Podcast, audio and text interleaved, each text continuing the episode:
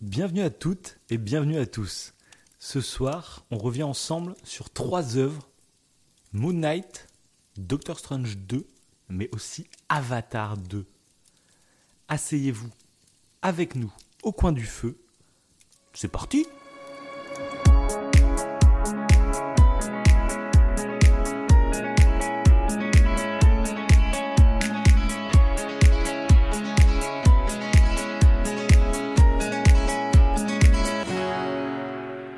Bonjour, bonsoir, je suis Davin, il est Wivo, et ce soir, exceptionnellement, il est enroué. Et oui, Wivo a une petite voix, donc j'espère que vous allez le pardonner. Euh, comment ça va, Wivo? Euh, ça va? Euh, Après, euh... euh, c'est horrible à écouter, tu sais. Non, effectivement, je... Le mec inécoutable, tu sais. Non, ouais, je, je serais que de me réécouter, du coup, euh, parce que, ouais, là, je pense que vous pouvez l'entendre. Ou pour ceux qui connaissent pas, ils vont peut-être se dire, bah non, il a une voix tout à fait normale. C'est possible, c'est possible. très, très, très Et on adore cette voix. On- votre voix précédente, elle était dégueulasse, par contre, monsieur. non, euh, ouais, ouais, j'ai la voix un peu enrouée. J'ai une extraction de voix, je ne sais pas d'où ça vient. Euh, apparemment, ça sera définitif. Voilà. Euh, Tu- Le mec est trop dans la tu vas dramaturgie. par perdre l'usage de la parole. hein. Donc tu feras les émissions euh, en langage des signes. Exactement. Le truc improbable, tu sais. Bah, ça sera pour les vidéos YouTube maintenant qu'on est. euh, Ah, on est des vrais youtubeurs maintenant. On. D'ailleurs, ceux qui nous écoutent en direct, euh, dans quelques jours sort une petite vidéo. Vous avez vu que depuis quelques semaines, on a relancé les mini au coin du feu. C'est des formats plus courts, c'est des extraits des émissions qu'on fait, hein, souvent sur les story shows, les horror shows. Et euh, la prochaine qui sort, ah on a on a augmenté les moyens. Là c'est euh, ah bah c'est Hollywood. Hollywood s'invite chez au coin du feu. je pense que ça va être ma- magnifique. Ça Ouais, va toi, être tu l'as toujours pas vu du coup. Et je non. des petits extraits. Et ouais, ouais. Donc voilà. C'est une C'est- histoire de Wivo avec un montage de moi-même. euh, Et c'est bon, assez voilà. fameux. C'est assez fameux. hein. Non. Non. Je vais baisser les attentes tout de suite parce que C'est je, vais me faire lyncher. Je vais me faire lyncher. Ils vont être trop déçus les gens. non, vous verrez. C'est juste, euh, on a rajouté de la vidéo en plus. Vous verrez. Voilà, surprise. C'est ju- C'est ju- c'est juste un ça sort. Voilà, c'est ça. C'est même nul. Hein, c'est nul à chier. Donc, euh, Comment descendre la Donc vous verrez. une forme de technique. Ça sort dans quelques jours. Je crois que c'est le 23 que j'avais mis à la sortie. Euh, le 23 mai. Donc vous verrez ça. Allez. Sur ce, débutons l'émission, parce qu'on n'a même pas encore parlé du sujet principal du jour. C'est le retour d'une émission Marvel. On en avait fait deux en décembre, au moment de la sortie de Spider-Man No Way Home. Tout à fait. Ah, c'était, c'était beau. C'était Ah beau, ouais. vraiment. Ouais, là, c'est J'avais, vérité. euh, Ouais, non, mais moi j'avais kiffé. Ce... Et d'ailleurs, j'ai- le film est sorti en Blu-ray, je l'ai pas racheté. Et tu sais pourquoi? C'est parce qu'en fait, je suis confiant que le... je suis conscient que Spider-Man c'est pas un grand film de cinéma Ok. et que mais tu, mais tu te rappelles, j'avais adoré parce que moi la salle était en fusion. Oui, bah voilà. Et pour le coup, ça. C'était Ouais. pas un, fi- un grand film de cinéma, mais c'était un vrai moment de cinéma euh, que j'avais quasiment jamais vécu. Et en fait, bah, je m'étais dit, mais de toute façon, c'est sûr, j'achète le Blu-ray, j'ai envie de me le remater et tout. Bah, en fait, je sais même pas si je vais me le remater. Parce Si, que si, j'appréhende de faire. revoir le film sans les réactions du public. Ouais, Rien que l'entrée de Toby et d'Andrew, sans les applaudissements, sans, sans la tension qu'il y avait au. Je- Bah, tu te mets un petit, pas pareil, en une fait. petite ambiance de fond. Tu mets des rires, des, euh, des Ouais, c'est applaudissements. ça. Comme une sitcom. J'appuie sur un bouton, ouais, c'est une sitcom. c'est clair.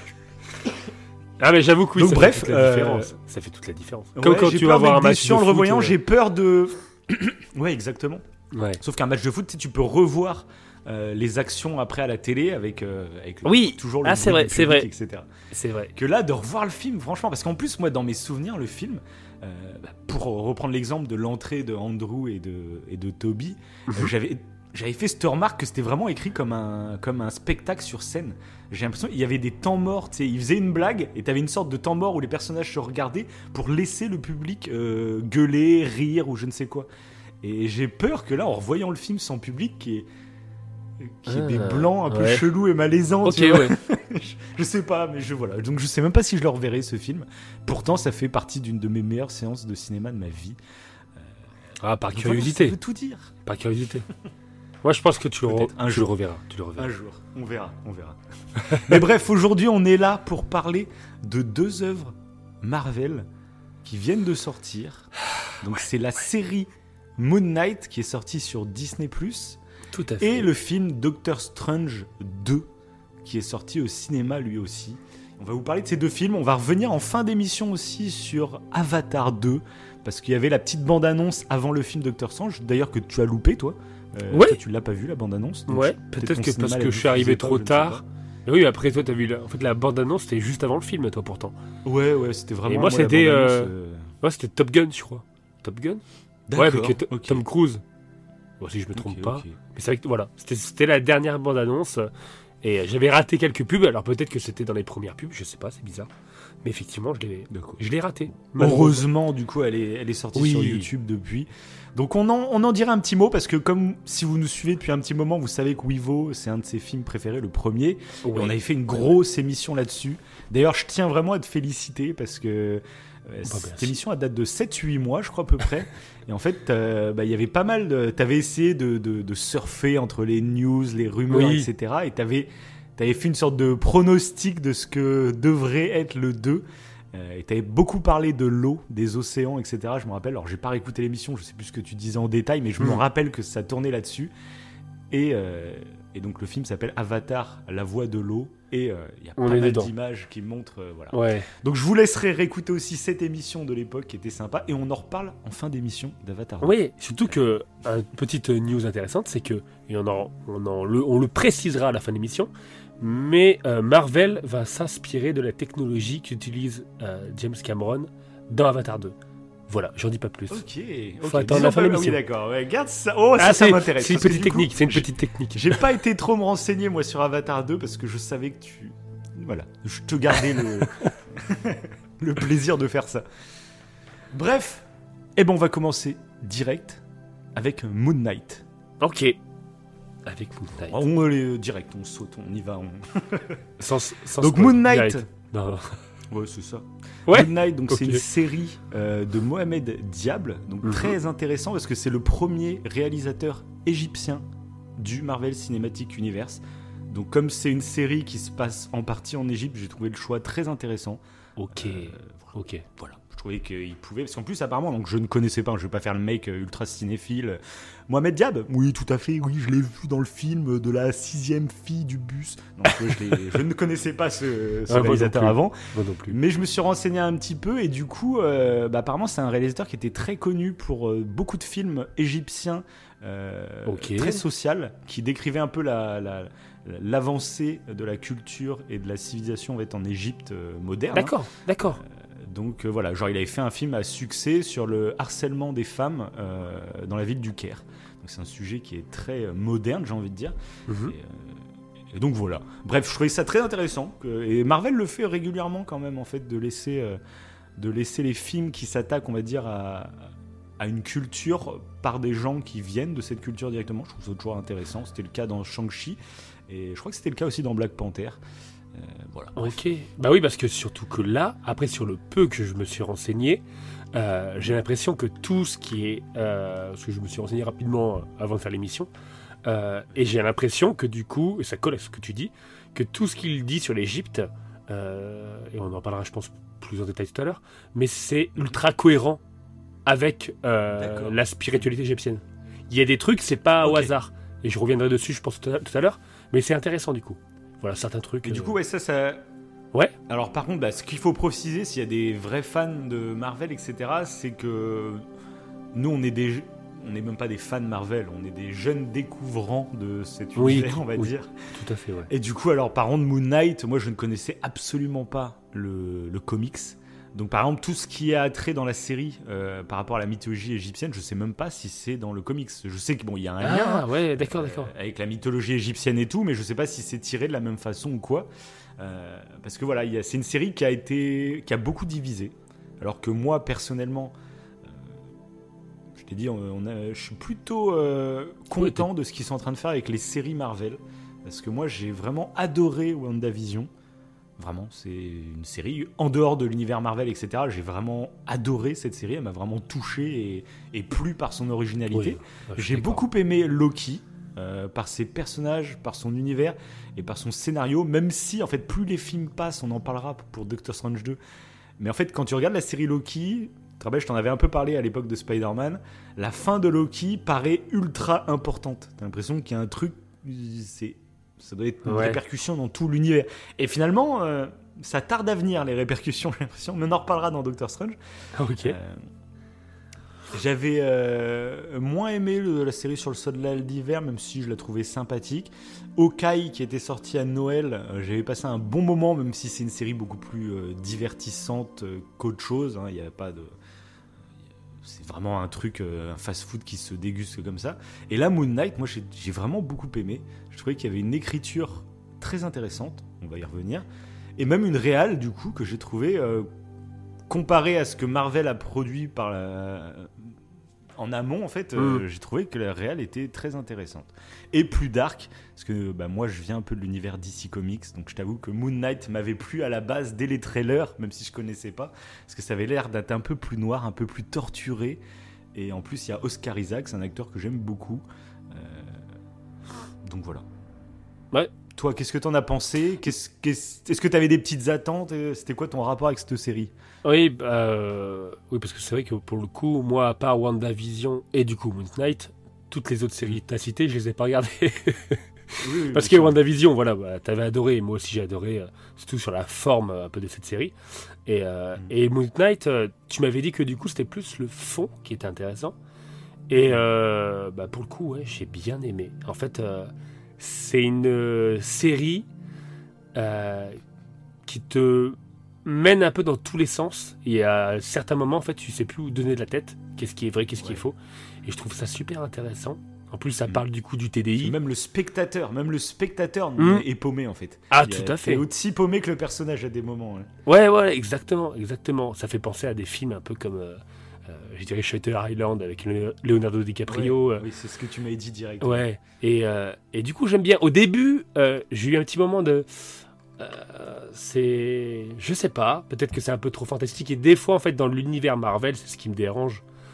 Euh, après, c'est dans tous les trucs de super-héros. Hein.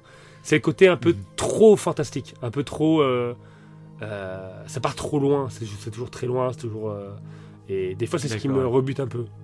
À force, en fait. Bah, et c'est ce qu'on disait pour les Spider-Man, c'est que.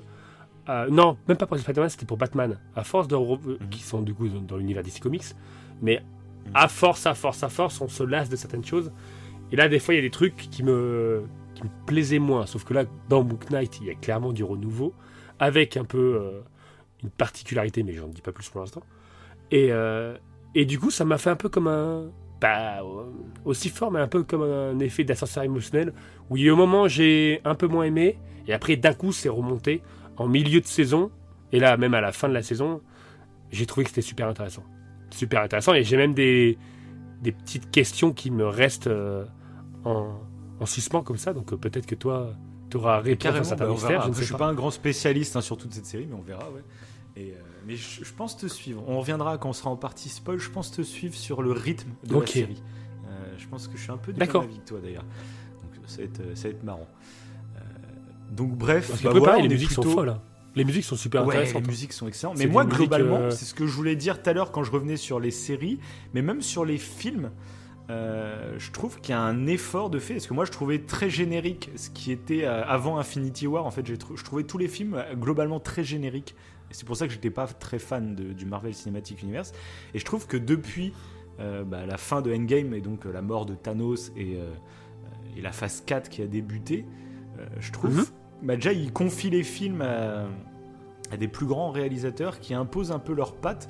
Euh, Shang-Chi euh, restait très calibré Marvel avec un film très classique, on va dire, de super-héros, mais il y avait quand même euh, une patte artistique très japonisante, j'ai envie de dire. Par exemple, les cascades étaient faites par l'équipe de, Jackie Chan, etc. Donc tu sentais qu'il y avait vraiment des scènes de combat asiatiques, de films asiatiques qu'on avait, on a l'habitude de voir, tu vois. Et même il y a une mythologie euh, qui m'a même limite fait penser aux Pokémon, etc. À certains moments, ça part très loin dans un délire euh, de créatures, tout ça. ok. Euh, et, du coup, j'avais trouvé ça original. C'était un peu frais, je trouvais, même si le scénario de base lui était un peu très classique. Et après, il y avait les Éternels qui étaient sortis un film très long, qui a beaucoup de choses à mettre en place mais je trouve qu'il est assez marquant finalement, moi, sur le. euh, J'ai des images qui me restent en tête, que ce soit avec les gros géants immenses, etc. Et j'avais trouvé Mm. euh, le concept très intéressant, l'histoire et tout ça, même si le rythme du film était peut-être un peu lent. Euh, mais je trouvais qu'il y avait au moins une patte artistique, il y avait quelque chose qui se dégageait de ce film par rapport aux productions Marvel précédentes où c'était très, très plat. Euh, et du coup, bah, il y a eu Spider-Man No Way Home, où là, pour moi, c'est un film ultra calibré, ultra plat, on va dire, euh, en termes de réal, etc. Mais c'est le spectacle euh, grand public et- qui était fou. Oui, très fan service. Et là, du coup, Ouais. c'est ça. Et du coup, avec Doctor Strange qui arrive, on en parlera tout à l'heure, où là aussi, je trouve qu'il y a une patte artistique très prononcée. Donc je trouve que cette phase 4, en fait, va plutôt dans le bon sens chez Marvel. Et, euh, et ça se ressent aussi dans cette série Moon Knight, où je trouve on, creuse plus loin que juste du truc popcorn. Je trouve il- ça va un peu plus loin. Oui, pas clairement, parce qu'en plus, il, semble prendre des risques sur le. Bah, je serais curieux de de savoir la différence avec les comics pour le coup. C'est vrai qu'on sait pas. Ouais, voilà. Bah ça, en fait, la série, du coup, euh, a été pas mal décriée de la part des fans. Parce que j'avais entendu, moi, en fait, je voulais pas trop me spoiler ni rien sur la série, même les rumeurs ou je sais pas quoi. Ouais. Euh, du coup, j'avais pas trop suivi l'actu de- autour de Moon Knight. J'ai regardé la série chaque semaine, je regardais un épisode. Et euh, par contre, je voyais que la série, en fait, divisait. Il y avait des gens qui trouvaient que bah, c'était une des meilleures séries Marvel et que c'était même une très bonne série tout court. Et d'autres qui disaient que c'était un scandale, que blabla. J'étais D'accord. Je voulais pas me renseigner sur le pourquoi du comment, je, je l'ai fait donc après. Et en fait, j'ai découvert que a priori, la série prend d'énormes libertés par rapport aux comics. Ah. Et du coup, bon, bah, c'est comme à chaque fois. Tu Ouais, vois, c'est un problème, c'est un problème récurrent de ça. C'était, euh, le même pour Walking Et c'est Dead. pour ça que ça a divisé. Parce que moi, vraiment, tu te rappelles, je te l'avais dit quand j'ai terminé la série. Je t'en parlais et je t'avais dit que j'avais entendu que ça divisait à fond. Et je t'avoue, je- Mm. moi, je comprends pas pourquoi ça divise autant. Qu'on puisse juste pas trop aimer, bon, euh, à la limite, mais de là à dire que c'est nul, etc., je comprenais pas en fait. Je- Bah oui, oui. Donc, euh, Hmm. donc voilà, donc bah, nous, on n'a pas du tout lu le comics. Donc euh, au moins, on n'a pas été du tout influencé pour ça. Et du coup, bah, on a plutôt bien apprécié. quoi. Tiens, je commence à être enroué moi aussi. C'est l'émission, euh, en fait. euh. Donc bref, passons en partie spoil. Si ça Oui. comme ça on passe direct. hein, Ah oui, oui, oui, parce que du coup, on se retient toujours. euh, c'est pour Ça vous, après qu'on fait ça, cher auditeur, si vous avez... Là, c'est vraiment la dernière chance. Là, vous pouvez aller le voir.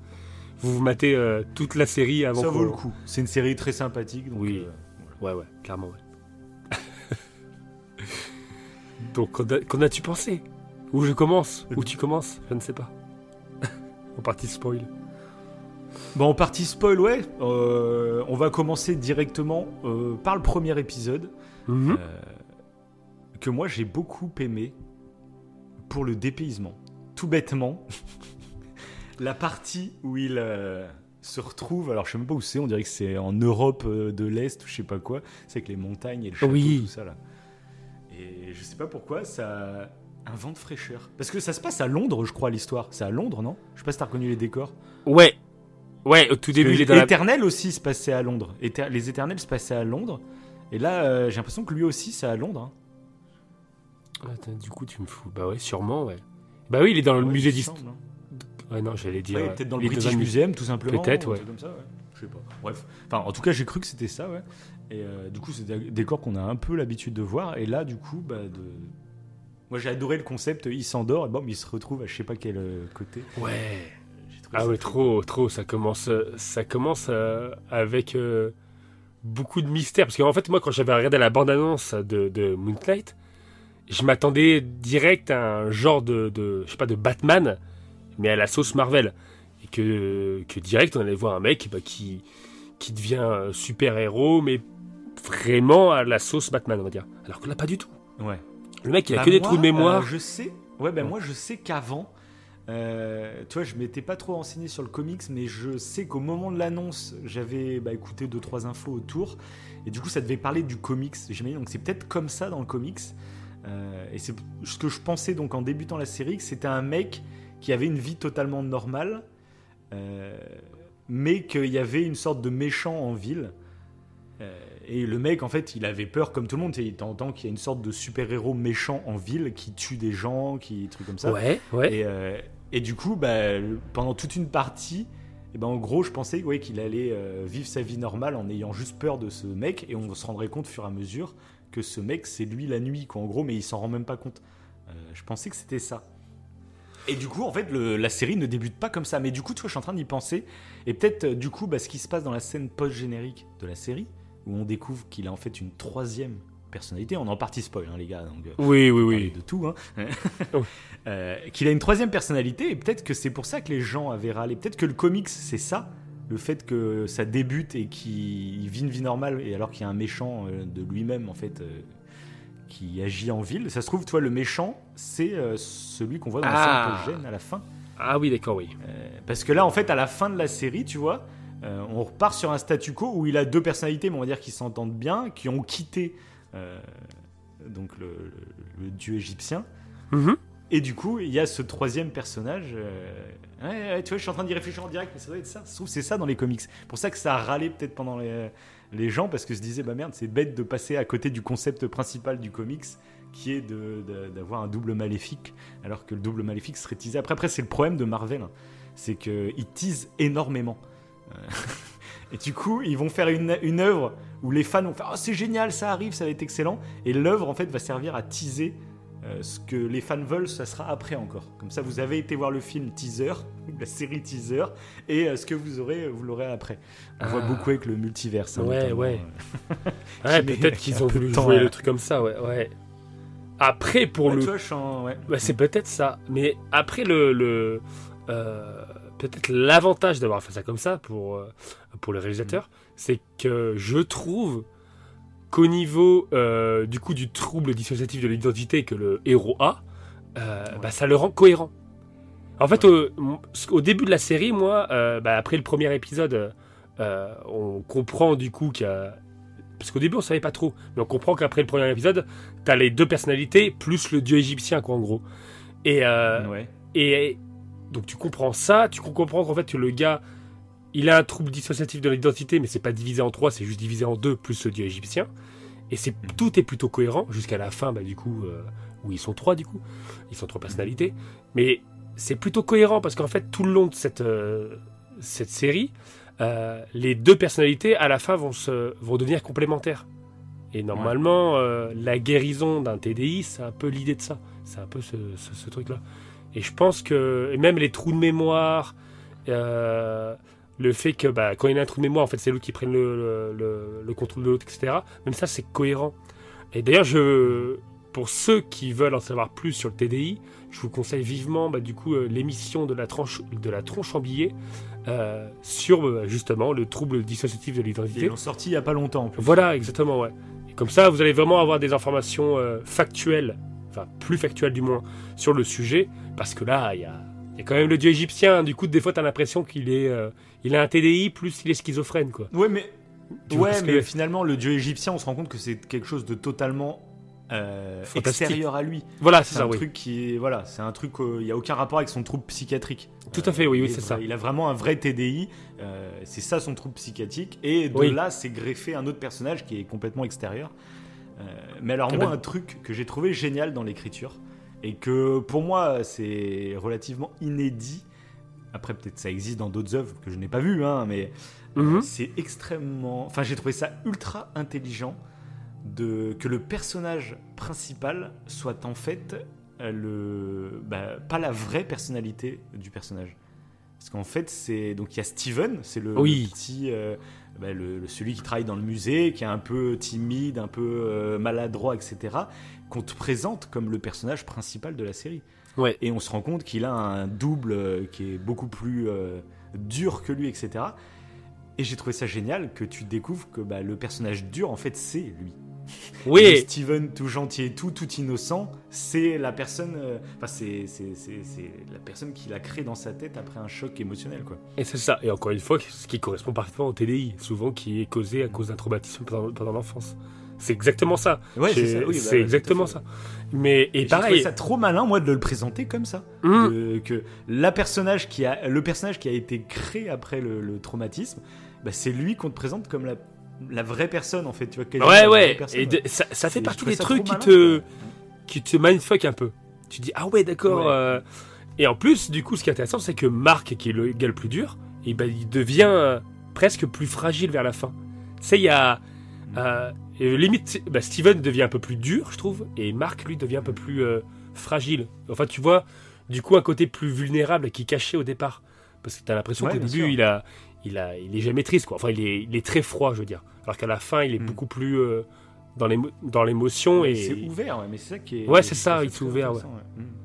et c'est que le rapport entre les deux personnages est assez touchant et euh, avec euh, la, la, la troisième le personnage féminin qui euh, dont les deux sont amoureux d'ailleurs mm.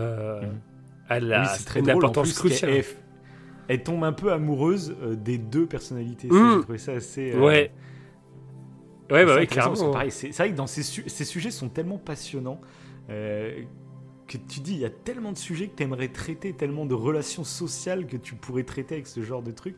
C'est d'ailleurs c'est pour ça qu'en ce moment ça fait un peu on va dire le buzz, euh, c'est qu'il y a pas mal on va dire de, gens sur les réseaux sociaux et tout. Alors est-ce qu'ils sont tous sincères? J'ai quelques doutes, mais hmm. euh, voilà c'est un peu les dérives de tout ça, c'est qu'il y, a une personne qui a fait un peu le buzz en dévoilant son trouble.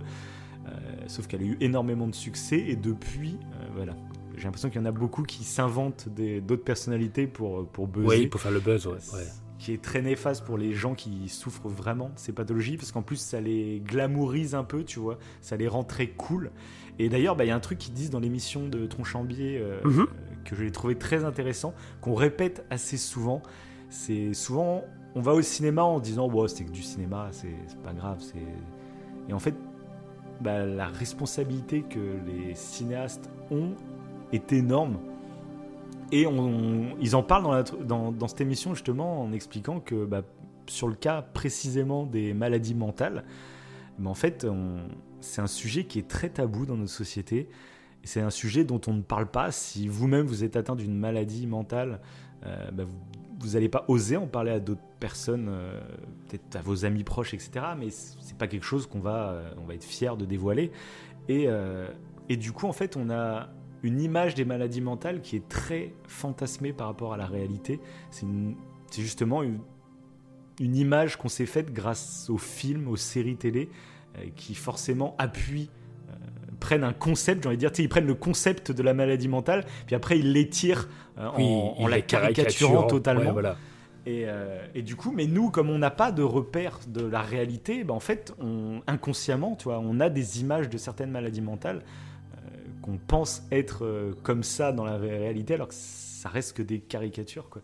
Et c'est intéressant d'en parler de ça, et du coup, c'est ce qui donne une importance aussi à ceux qui font euh, des films, qui font des livres. Qui... Euh, quand tu crées quelque chose, tu as une responsabilité, je trouve, sur la réalité que les gens vont percevoir, en fait. Au-delà de la fiction, tu, tu crées une réalité pour des gens, en fait. Et je trouve ça très intéressant d'en prendre conscience, quand même. Bah, D'ailleurs, ils en parlaient dans la, dans la tronche c'est que même ceux qui sont atteints de TDI, le fait de d'avoir comme repère ce genre de fiction, parce que c'est une maladie qui est encore euh, un peu controversée euh, chez les médecins, il y en a qui y croient pas du tout, il y en a qui y croient, bon, c'est un peu compliqué, euh, mais il y a certains, certains donc, qui sont atteints de TDI, à cause en gros des fictions, de certaines fictions, en fait, ils vont presque comme un effet miroir, se, pas se comparer, mais absorber un peu ce qu'ils voient dans la fiction pour le représenter dans la réalité. Alors qu'en fait, s'ils n'auraient pas vu cette fiction, leur TDI, j'ai envie de dire, serait moins sévère. Mais le fait de voir une fiction qui le, qui le caricature, bah eux-mêmes, ils vont le caricaturer, ça se fait inconsciemment. Mais euh, on parle de nous, de notre vision sur des gens qui peuvent être atteints de ça. Mais même ceux qui sont atteints de ça peuvent, euh, euh, peuvent avoir une modification de comportement. Et, généralement, ceux qui sont atteints de TDI, bah, c'est pas du tout drôle, quoi. Mais comme dans le film, en fait, on voit que c'est un traumatisme. C'est pas, c'est ça. Et, ils se parlent pas entre eux, par contre. Ils se parlent, comme on peut le voir dans le film, ils se parlent pas entre eux. Ils en parlent donc plus en détail dans le. Il n'y a pas de, communication parce que ouais de. Après ouais mais c'est dur à imager euh, parce que j'imagine dans un TDI euh, les, discussions entre on va dire personnalités se font dans la conscience de la personne tu vois. J'ai regardé plusieurs vidéos sur des gens atteints de ces troubles-là. Alors, est-ce qu'ils sont vraiment, j'en sais rien. Mhm. Ils expliquaient qu'en gros, ils avaient une conscience euh, globale et que quand une euh, personnalité prenait face, c'était pas tout le temps euh, je perdais la mémoire. C'est des fois j'avais conscience de ce qu'elle faisait aussi, tu vois. Ok. c'est pas vraiment. Des fois, il n'y a pas que des personnalités, tu vois, ultra séparées. pendant qu'il y en a une qui est là, bah, les, autres sont totalement inconscientes. Des fois, c'est voilà, c'est des, systèmes de défense du cerveau qui font que des fois tu as conscience de ce que l'autre personne est en train de faire. Donc oui. c'est très difficile à mettre en image pour faire comprendre aux gens ce qui se passe, on va dire, dans la tête. Euh, ouais, ouais, c'est pas, pas faux. Et d'ailleurs, ça fait penser à un truc. C'est pour ça qu'ils ont changé le terme. Euh, avant, c'était euh, multiple personnalité. Maintenant, c'est trouble dissociatif de l'identité. Je vais arriver à le dire. C'est pas parce que parce qu'en fait, c'est une personnalité qui est. C'est pas plusieurs personnalités en fait. C'est une personnalité qui est divisée en plusieurs parts. Et le but, c'est de. toutes ces parts font une seule et même personne, normalement. c'est ça, qui est dur à assimiler. Et voilà, ouais. C'est vrai. Et ça qu'après imager. Tu pas dire. Euh, c'est vraiment. C'est au moment du traumatisme, en fait, tu, ton, ton cerveau se se, bride, on va dire, d'une certaine façon pour euh, répondre à cette agression, on va dire. Mm. Et du coup, ça crée euh, comme une partie de toi, en fait. C'est c'est des sujets qui sont passionnants, c'est pour ça ah oui. aussi que ça intéresse les gens, hein, forcément. Tout, récent en plus, hein. Tout récent, c'est pas. C'est ça, donc c'est toujours le problème, c'est que ça fait le buzz en ce moment, donc on se dit qu'il y en a qui en jouent pour surfer là-dessus, mais on se dit aussi peut-être qu'en fait bah, ça va pousser des chercheurs à aller plus loin dans les recherches à ce niveau-là, pourquoi pas mmh, tout à fait, ouais. les aider mieux, ces gens qui souffrent de tous ces problèmes, et voilà, bref. Bah, c'est pour ça que, faut écoute, aller écouter cette émission, même pour ceux.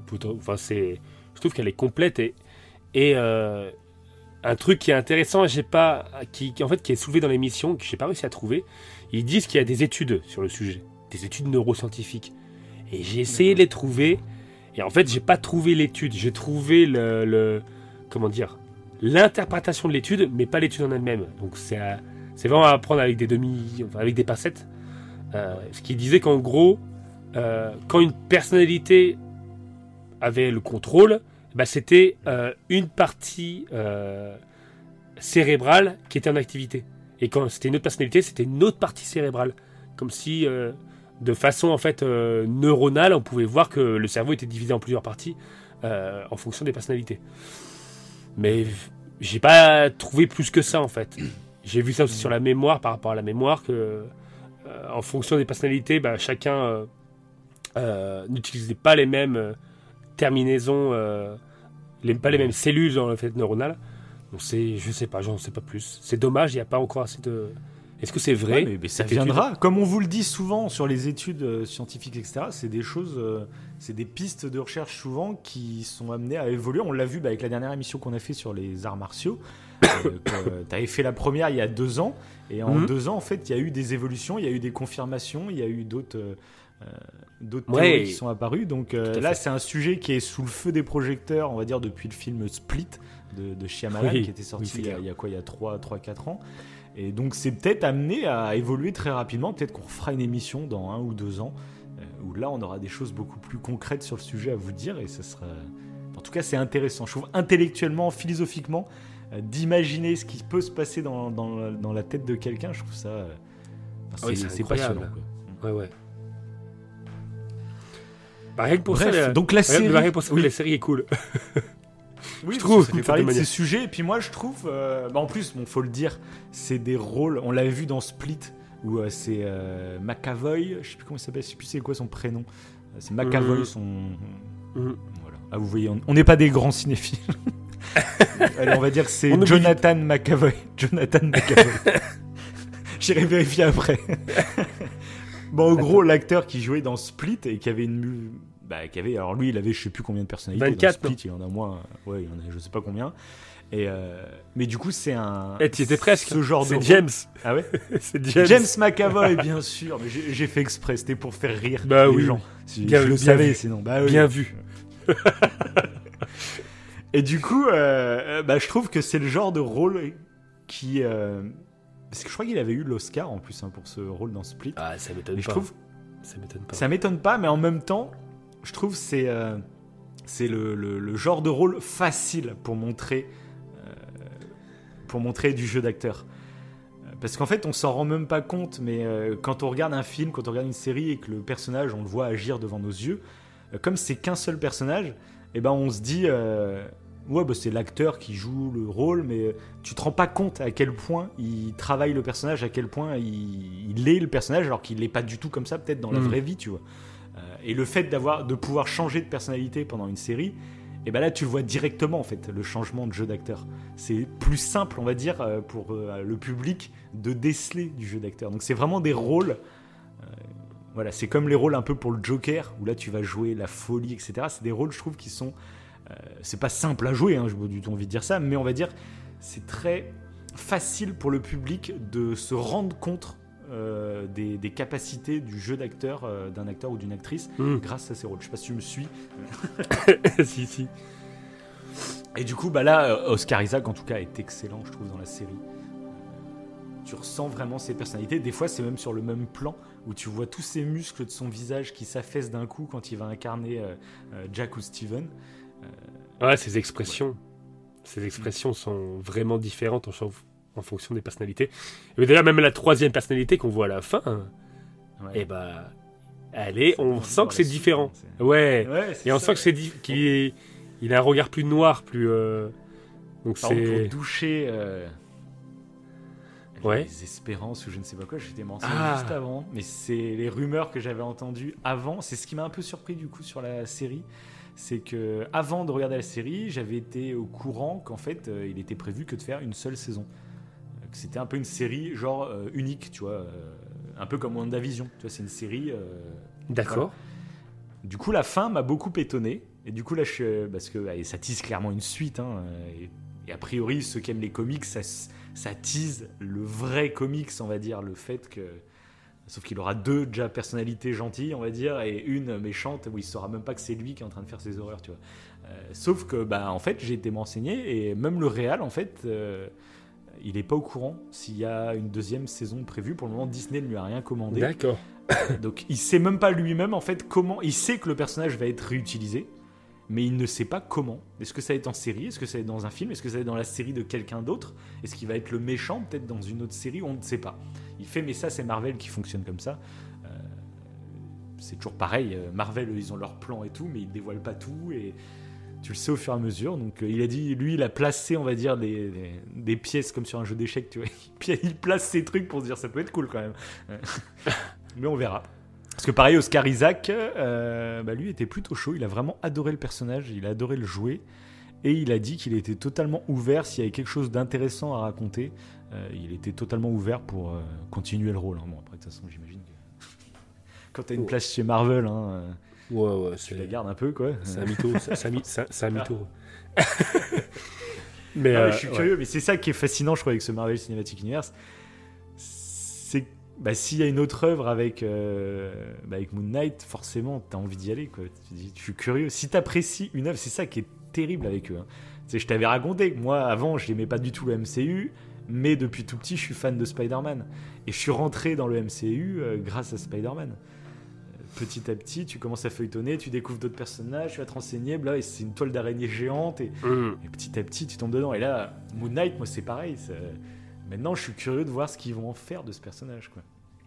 Ouais, d'ailleurs, ça me fait penser que le, euh, le fait en fait d'avoir, je pense, enfin, je pense que si on voit une suite, ça serait comme tu disais avec cette troisième personnalité qui sera peut-être plus adéquate aux comics. Encore une fois, bon, on n'a pas lu les comics, euh, mais euh, du coup, ça montre aussi un peu la, le côté très fourbe de ce dieu égyptien, parce qu'il dit, ok, je vais vous libérer tous les deux, donc Steven et Mark. Mais il sait depuis le début qu'il ouais, voilà. il le sait. Ouais. Et du coup, en fait, c'est pour ça d'ailleurs qu'il a choisi ce personnage-là particulièrement. Parce que vu qu'il a plusieurs personnalités, c'est ça. En gros, c'est cette vulnérabilité qui permet aux Égyptiens de continuer à, l'utiliser euh, encore et encore, quoi. Enfin, c'est moi ce que j'ai trouvé ça génial. C'est pour ça que je pense que c'est une série que je me rematerai. Euh, parce que de toute façon, en plus, je l'ai regardé en VF. Parce que j'adore la VF d'Oscar Isaac. Euh, je sais même plus comment il s'appelle. Mais... Mm c'est pas, grave. J'adore la VF euh, de Oscar Isaac, donc ça m'a et j'ai trouvé excellent parce que pareil, euh, tu vois vraiment la différence entre entre Steve et et Marc. ouais, Marc. Jack, Jack c'est Jack, c'est le troisième. et euh, et du coup, donc VF excellente, mais je pense que c'est une série que je plus tard, hein, je vais pas me la refaire tout de suite, tout de suite, mais plus tard je me la referai, mais cette fois en VO STFR pour vraiment avoir le jeu d'Oscar Isaac à fond. Et en plus, je suis curieux de revoir parce qu'en fait, il y a plein de moments où la troisième personnalité en fait était en action, mais on s'en rendait pas compte. Euh, genre, par exemple, tout début, bah, le premier épisode, quand il est dans le décor de montagne, etc. Euh, euh, T'as Steven donc, qui reprend le, le corps, il se demande où il est, blablabla. Et tu sais, les, membres de la secte commencent à se rapprocher pour le choper. Et là, il y a un gros euh, trou noir et tout le monde est mort autour de lui. Et ça, sur le coup, on se dit, bah, c'est euh, c'est euh, c'est Marc. Euh, on sait pas que c'est Marc à ce moment-là, mais on se dit c'est sa deuxième personnalité qui a fait ça. Mais en fait, non, parce que Marc ne tue pas. Donc c'était Jack dès le début en fait de la série. Il y a Jack qui, qui tue tout Tu le monde. en crois fait. Ah, je suis bah pas, oui. je suis Ah bah- pas si sûr. Ah, parce qu'il a les mêmes trous noirs à la fin dans la série. Ou à la, à la toute fin, il a le même trou noir. Oui, c'est vrai qu'il a- où on voit pas ce qui se passe en fait. Alors qu'à chaque fois que c'est euh, euh, que c'est l'autre, tu vois ce qui se passe quoi.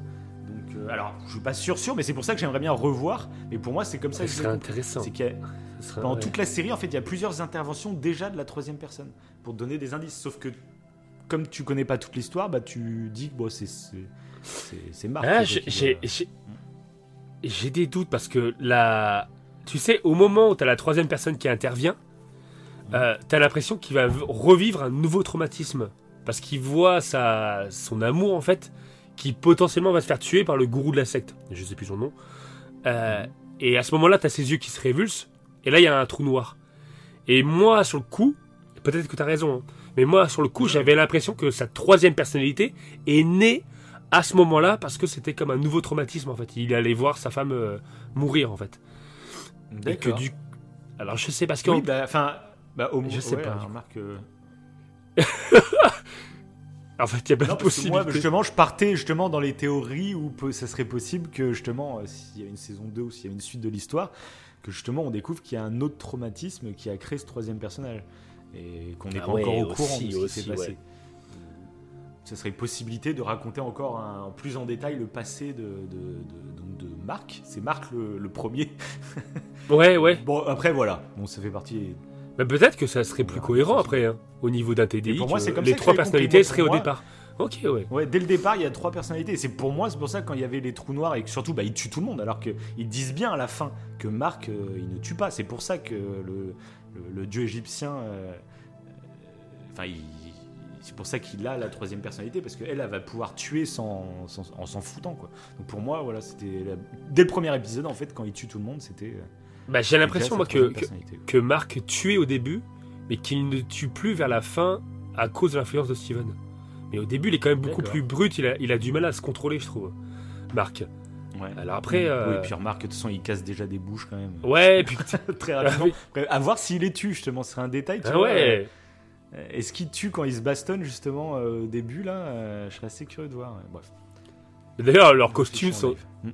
Oui, oui, c'est ça. D'ailleurs, leurs costumes sont vraiment cool. La différence des costumes, je trouve Ouais, que le costume de. Marc, on dirait The Mask. Il y a un côté Bah, très euh, clownesque. Mais j'ai eu trouve. très peur justement.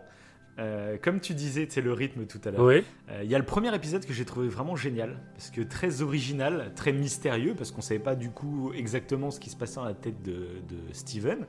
Mhm. Euh, et du coup, comme toi, en fait, j'ai eu un petit coup de mou euh, au deuxième épisode où en fait très rapidement, bah, on se rend compte qu'il y a donc deux personnalités et qu'en plus ça se passe en combat. Et tu sais, c'est là où il y a la scène de combat euh, dans les rues de Londres, ju- justement, Mhm. j'imagine, où justement Steven devient euh, avec le costume et ça devient très comique en fait. Oui, ah oui, fait- totalement. sur- à ce moment-là, j'ai fait. ah, pff, si, moi qui étais attiré par le côté un peu dark de la série, si ça devient euh, une série comique avec un héros un peu à la Deadpool, limite il m'a fait penser tu vois, à Deadpool, comme il était un peu. Oh, je- j'ose pas taper, j'ose pas, tu sais, ou je sais pas quoi. Ouais. Et j'ai fait oula, j'espère que ça va pas tourner comme ça, parce que ça va pas trop me plaire. Et finalement, pas du tout en fait. Ouais, ça va, non, ça va, ouais. Parce qu'il y a même des petits, des petits moments d'horreur d'ailleurs. hein. Dans le côté dark, je trouve, quand au début on connaît pas le dieu égyptien, euh, il est un peu flippant. Ouais, c'est assez. euh, assez ouais, ouais, c'est sûr. Ouais. Ouais, un peu effrayant. Etc. Ouais. Et, euh, et donc oui, euh, ce qui, ce qui a fait que j'ai trouvé ça génial après, bah forcément, c'est donc je crois que c'est à la fin de l'épisode 4. Ok. quand, bon, en gros, il se retrouve dans l'hôpital psychiatrique. Il se fait tuer. Oui, tout à fait. Et là, Oui. il tombe, il se réveille à l'hôpital Mais psychiatrique. là, euh, Et j'ai trouvé ça. euh, là c'est le badge Génial. complet là. Ah ouais, là je. Parce que moi j'y ai cru. À un moment, je me suis dit, bah ouais, ça se trouve, il est vraiment en train de Mais se moi faire aussi, soigner. parce que c'est ça que j'ai adoré dans la. Tu sais, je t'en avais parlé au tout début. Je t'avais dit euh, parce que je trouvais la série très bien, mais je te disais, c'est bizarre par rapport aux autres séries Marvel, euh, il manque le côté feuilletonnant. Il manque le côté, euh, c'est relié à Thanos, c'est relié à, je sais pas, à chaque fois il y a des clins d'œil dans tous les sens pour les fans et tout. Là, je mhm. fais dans celle-ci, il y, a rien. Peut-être que j'ai loupé des références, mais il y, a quasiment rien de très gros, quoi. Et, euh, et quand arrive ce moment-là, je me dis, bah ouais. Ah bah oui. Il prévoit de faire qu'une seule saison. prévoit de faire qu'une seule saison, et en plus, il y a aucune référence. Tout simplement parce que c'est une, c'est, une série qui va se passer en fait dans la tête d'un mec. Et je me suis dit, oh, je là, ils vont, ils vont extrêmement loin. c'était dommage parce que c'était à l'épisode 4 et je me suis dit attends il reste beaucoup d'épisodes ça aurait été la fin tu vois j'aurais fait ça aurait pu être magnifique en fait. Ça aurait ultra culotté de ouf. Parce que là tu te ruines un personnage carrément. Là je pense que les fans auraient crié au scandale. Parce que c'est à dire que Moon Knight on le voit jamais en fait. Il n'existe pas il n'existe que dans ah la bah tête mec. Euh, mais il y aurait eu du courage. Il y aurait eu du courage de fou. Et c'est peut-être un peu ce que je reprocherais à la série. C'est qu'elle a des gros coups de courage où elle pose ses, ses coronesses euh, justement à la fin de l'épisode 5, quand elle, bah, il décide de tuer Steven. Où Steven se transforme en sable et il le tue. Oui. Et bah moi, j'ai regardé les épisodes semaine après semaine, donc pour moi, il était vraiment mort. Toi, comme t'as enchaîné, peut-être que t'as pas eu le moment de réfléchir à est-ce qu'il est mort ou pas. Ouais. Je sais pas comment t'as. Voilà. Que moi, bah, pendant une ah, semaine, en fait, je me suis dit, putain, ils ont eu des J'étais persuadé qu'il était mort, oui. Hmm. J'étais, oui, j'étais persuadé qu'il était mort. Ah oui, d'accord, ouais. Donc après, c'est arrivé vite. Après, c'est arrivé vite. je suis vite rendu compte qu'il n'était pas mort. Mais oui, j'y ai cru. Clairement, j'y ai cru, ouais. Et ça, limite, bah, j'ai trouvé un peu dommage. J'ai fait. Parce que moi, pendant une semaine, je me suis dit, putain, c'est vraiment une série qui a des coronesses, quoi. Là, je sais même pas dans quelle réalité, qu'est-ce qui est vrai ou pas. En plus, il tue euh, le personnage qu'on nous présentait comme le personnage principal de la série. On se rend compte au fur et à mesure que c'est le personnage principal, en fait, c'était pas lui. Euh, et en plus, on le tue. Et j'ai fait, je sais pas, je trouve ça ultra culotté, tout ça. Et je t'avoue que le dernier épisode, du coup, j'ai fait. Ah Qu'est-ce qui se passe? Je t'entends euh, trifouiller. C'est rien. T'es là Oui, c'est rien. J'avais. Euh, je t'entendais mal. Tu peux continuer, tu peux continuer. c'est bon. ouais, c'est bon, c'est bon. Et donc, euh, donc t'as entendu ce que j'ai dit ou pas? Ouais, ouais, tout à fait. Tout à fait, oui, oui. Donc voilà, moi j'ai trouvé. Bah ouais, j'étais un peu déçu dans le dernier épisode quand. Euh, bah, en plus, il c'est ultra facile comment il va le tu sais la, femme hippopotame elle lui dit euh, ah c'est impossible d'aller le sauver c'est trop dangereux. Ouais ça va très vite tant pis j'y vais euh, tant pis j'y vais il touche et il se ressuscite. J'ai fait bon ok. Tout ça j'ai tu fais gros grosse coronesse sur l'épisode d'avant et là euh, bon vas-y on lave tout et c'est reparti tout le monde est là. J'ai trouvé ça un peu dommage sur le dernier épisode à ce niveau là bah surtout qu'à la toute fin, euh, quand tu bah, quand tu regardes pas du coup la scène post-générique, après quand tu connais l'univers Marvel, tu sais qu'il y a souvent une scène post-générique, mais ça joue là-dessus. Il y a encore le, moment dans l'hôpital. Et je me suis dit, mais attends, c'est quoi ce bordel? Oui, il y a, exact. Il y a... voit les traces de sang, je sais plus quoi. Voilà, euh, c'est ça. Mais je t'ai dit, mais c'est quoi ce bordel? C'est quoi cette fin Je t'ai dit? J'ai l'impression que c'était une fin avec euh, de multiples possibilités en fait. Chacun fait sa propre fin. Mais après, quand j'ai vu la scène post-générique, et qui du coup bah, il tue le gourou de cette secte. Euh, d'ailleurs, qui est un gourou très intéressant. Je trouve que c'est intéressant aussi de le. Parce qu'il n'est pas méchant. sujet. Non, voilà. ouais, il est, il est, intéressant dans ce qu'il veut faire. Et c'est vrai que c'est un, débat. Exactement. Génial. C'est que si tu savais à l'avance qu'un tueur euh, allait devenir un tueur, est-ce qu'il faut l'éliminer dès la naissance quasiment, toi, ou dès le départ C'est vraiment le, ouais, c'est le débat des deux dieux, égyptiens, quoi. Mais du coup, c'est un débat qui se qui se pose. Et je trouve ça très intéressant. Et du coup, c'est un méchant. Bah, c'est un très bon méchant. C'est dommage limite. Bah, euh, oui, si, bah si, il meurt avec la scène post générique. Je suis bête. Euh, et c'est un méchant qui est. Alors, c'est pas le plus charismatique, etc. Euh, mais je trouvais qu'il avait un. Bah, qu'il était intéressant en tout cas dans sa démarche. ouais, bah, j'aime bien cet acteur en plus. Parlé avec Thanos. Hein, j'adore ces méchants où, où, tu te questionnes sur ses volontés vraiment quoi. Et voilà, bref. C'est la force, je trouve, de l'univers Marvel maintenant, c'est qu'à chaque fois les méchants, euh, ils, ont un combat qui se, ouais, un combat qui se questionne. Comme là, le gourou, euh, ça devient le gourou d'une secte, mais t'as l'impression qu'il, pour lui, ce qu'il fait est bienveillant et hmm, de cette manière peut-être. Enfin, il, tue quand même des gens pour son, son idée, mais il y a pour faire un monde meilleur quoi. C'est pour ça qu'il est méchant en gros, c'est qu'il est extrémiste dans son truc. Ouais. Mais euh, mais je trouve ouais, c'est vrai que bah, moi j'aimais beaucoup plus d'ici parce que je trouvais les méchants bien plus intéressants. Et c'est vrai que c'est un peu depuis euh, Black Panther. Black Panther, j'avais trouvé le méchant très intéressant. Après, il y a eu mhm. Thanos, euh, bien entendu. Même le, le, le, vautour dans Spider-Man Homecoming, qui est père de famille, etc., j'avais trouvé ça assez intéressant. Donc je trouve qu'il y a plus, de plus en plus de méchants, et puis alors on parlera du méchant de Doctor Strange, mais non, ne spoilons pas, que je trouve fantastique. Bref.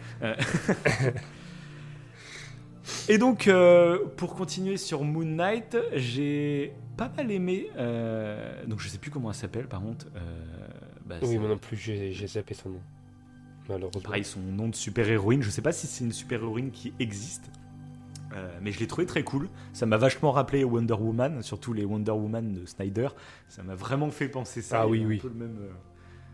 Mais alors j'ai adoré son costume avec ses deux épées et qui forment, enfin ça fait plein d'ailes sous. Enfin, oui, adoré son bah, sa divinité euh, égyptienne, elle est comme ça, je crois. Elle a des ailes comme ça. Elle ressemble, euh, il y a une, euh, on va dire que le costume est ressemblant. Voilà. Petit détail que j'ai vu en me renseignant sur les, la culture égyptienne. Ouais, ouais.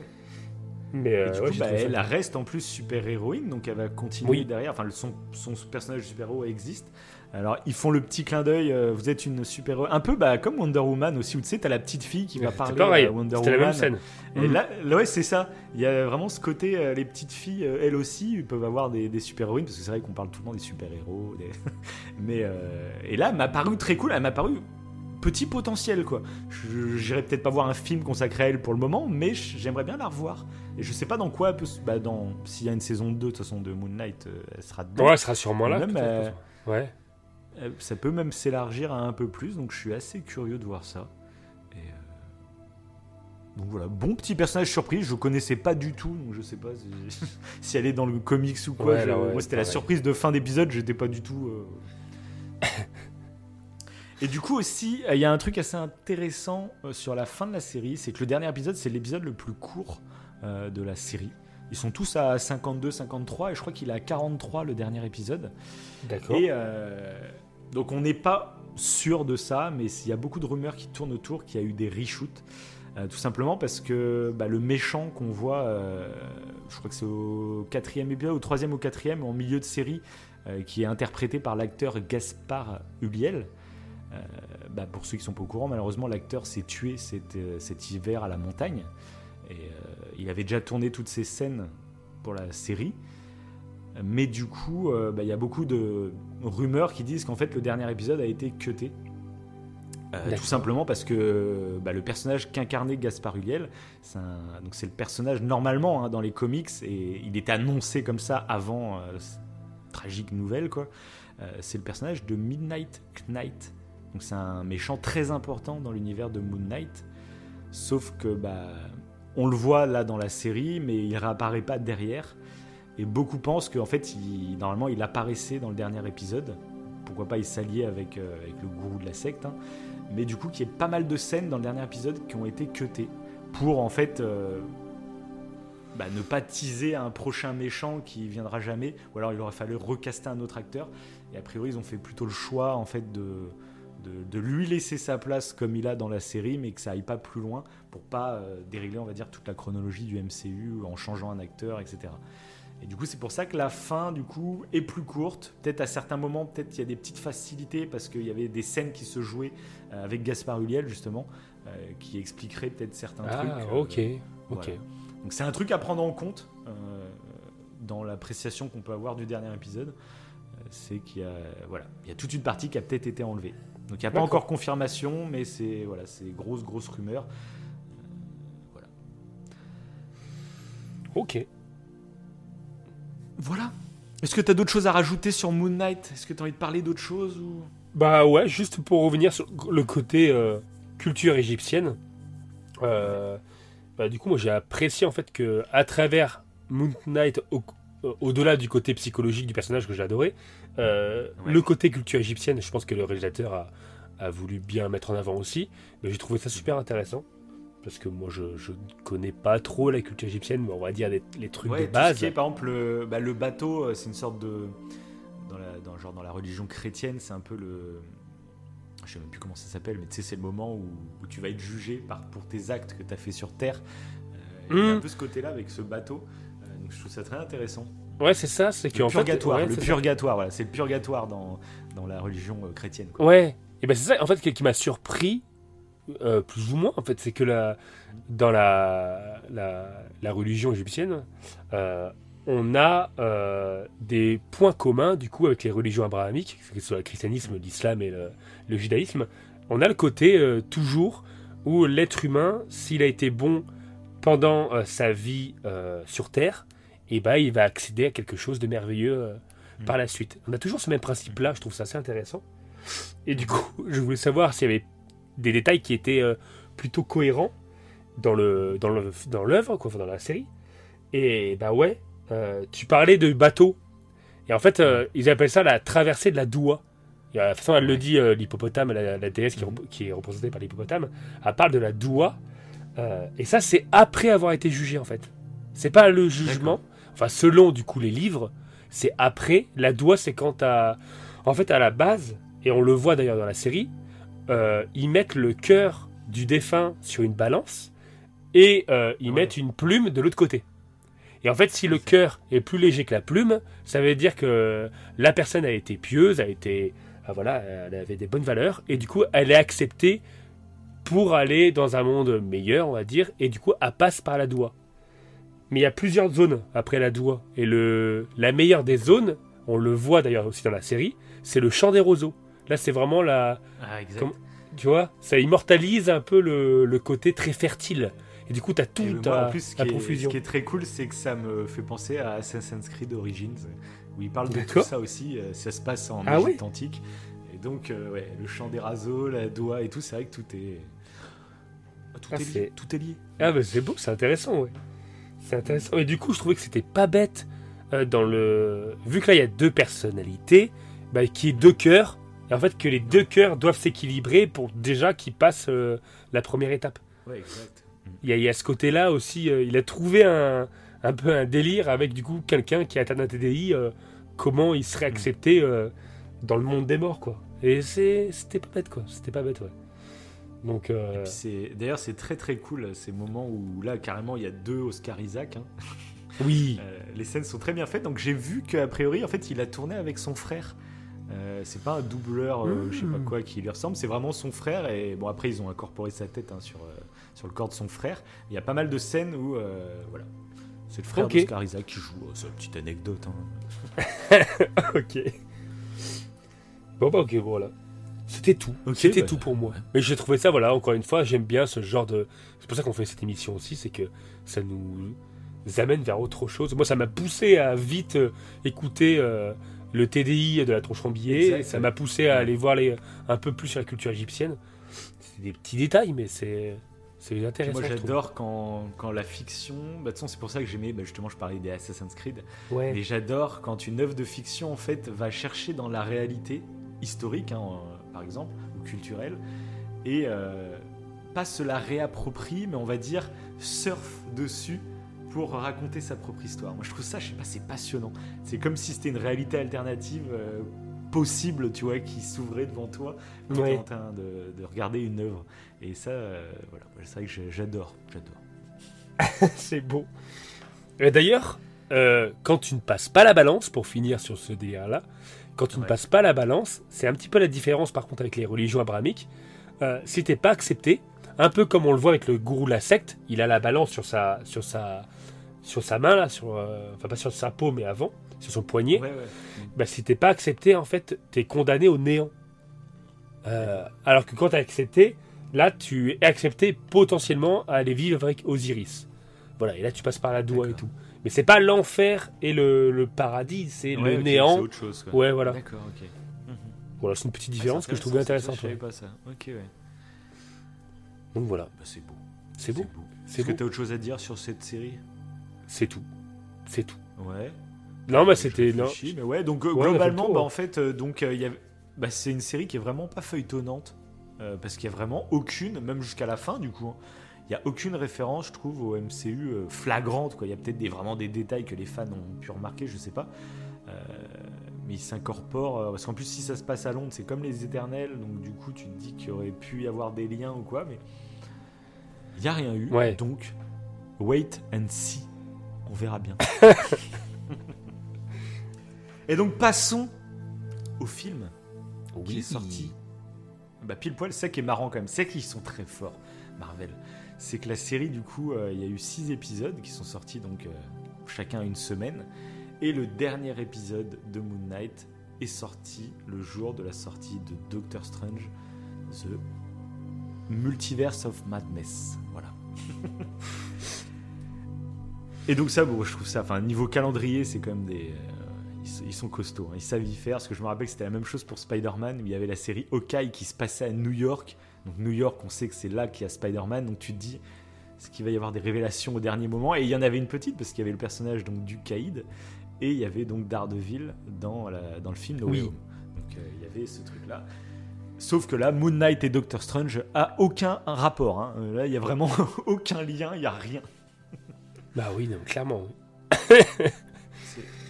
Alors que lui, Doctor Strange, du coup, lui, euh, va être ultra feuilletonnant avec beaucoup de références, euh, pour le coup. Et donc, qu'as-tu pensé Une petite partie sans spoil, après on est déjà en spoil pour Moon Knight, donc ça va être très rapide, mais qu'est-ce que tu as pensé du film Doctor Strange sans spoil? Bon, Ok, très, très rapidement, moi j'y suis allé sans trop euh, sans trop d'attente particulière.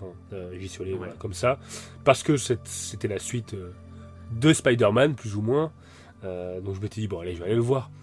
je vais aller le voir. C'est vrai qu'ils avaient teasé. À la, une des scènes oui. de Spider-Man, c'était la bande-annonce de Doctor Strange. Ouais.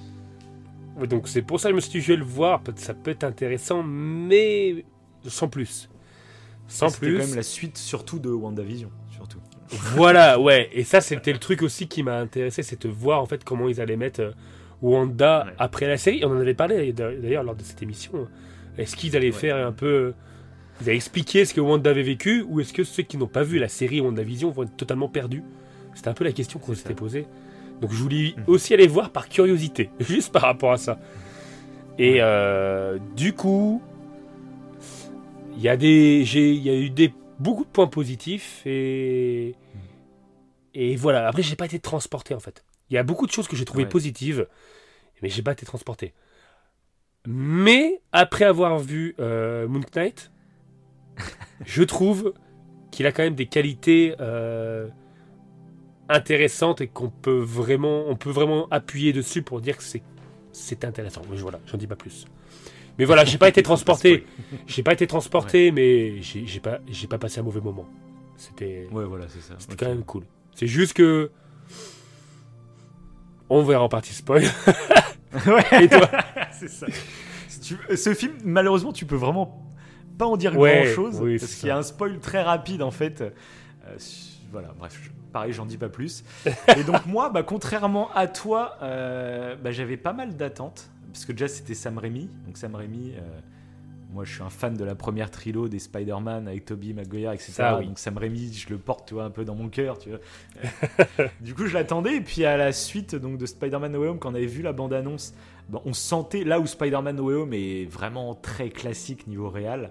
Euh, là, tu sentais qu'il y avait une patte, tu sentais que les plans, il y avait du cachet, il y avait une composition d'image. Tu sentais que voilà, on était chez un cinéaste, on était chez, chez quelqu'un qui sait faire du cinéma mm. euh, plus que qu'un truc très basique, tu vois. donc moi, j'étais plutôt hypé par ça.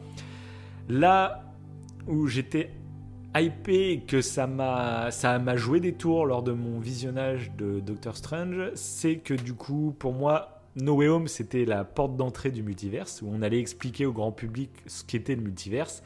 Et avec Doctor Strange, je pensais vraiment qu'on allait le fracasser, le multiverse. Je pensais que ça allait partir dans tous les sens et que euh, ça allait être un vrai voyage multiversel finalement.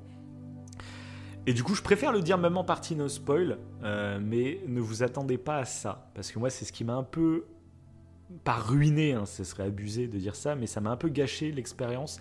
C'est parce qu'en fait, bah, du coup, j'ai regardé le film en ayant cette attente. J'étais là, bon allez, c'est quand qu'on va dans plein d'univers, euh, qu'on a plein de petits clins d'œil. et je suis parti avec ça, et en fait, euh, bah, quand le film a démarré, j'étais mais à fond dedans. Vraiment, on reviendra en partie spoil, j'étais à fond dedans, comme rarement. Et plus le film avançait, plus j'étais ah oui, en fait, on va, on va pas faire de voyage, en fait, on va. et du coup, tu sais, t'es déçu, et puis du coup, t'apprécies pas ce que tu vois au moment présent. T'es en train de, allez, allez, c'est quand qu'on va. Tu penses à la Du coup, ça m'a gâché le truc, c'est ça. Et c'est un film que je voulais voir, que je voulais aller voir une deuxième fois. Que j'ai pas, pas eu le temps du coup, mais que je reverrai. Pour le coup, tu vois, contrairement à Spider-Man No Way Home, j'ai envie de revoir Doctor Strange une deuxième fois pour l'apprécier vraiment. C'est juste d'ailleurs parce que c'est un film qui du coup a mûri positivement dans ma tête à posteriori, sans être retourné le voir. Euh, j'ai re-réfléchi à des scènes du film, j'ai réfléchi à l'histoire de certains personnages, etc. Et, et du coup, c'est un film que j'ai beaucoup aimé en fait, mais avec du recul, pas sur le moment. Contrairement, tu vois, à No Way Home, c'est, c'est l'antithèse, la thèse et l'antithèse. No Way Home, j'ai pris un pied monumental lors de la séance, et une fois que tu sors, eh ben, je ne renie pas les, les émotions que j'ai vécues dans la salle. Mais bah, bien sûr, tu te rends compte que c'est pas un film de, de dingue, de dingo, je sais pas quoi. Euh, et alors que là, c'est un peu l'inverse. Euh, été déçu pendant, et c'est après, en réfléchissant à des trucs, que je me suis dit ah j'aime bien quand même. Voilà. Et j'ai envie de le revoir pour euh, mieux l'apprécier, tu vois. C'est mon petit avis sans spoil. Voilà. Ok, ok. Donc Bon, on bah, passe en partie spoil. Bah, spoilons, spoilons quand même. Spoilons. Ah, magnifique. bon, le premier truc que je trouve génial, ce qui a participé au fait que dès le début du film, mais j'étais à fond dedans. Alors toi, t'avais peut-être pas suivi beaucoup l'actu autour du film ou quoi, même les bandes annonces, je sais pas si t'avais regardé un peu ou quoi. Non, du tout. Ah, J'y suis allé euh, les yeux fermés.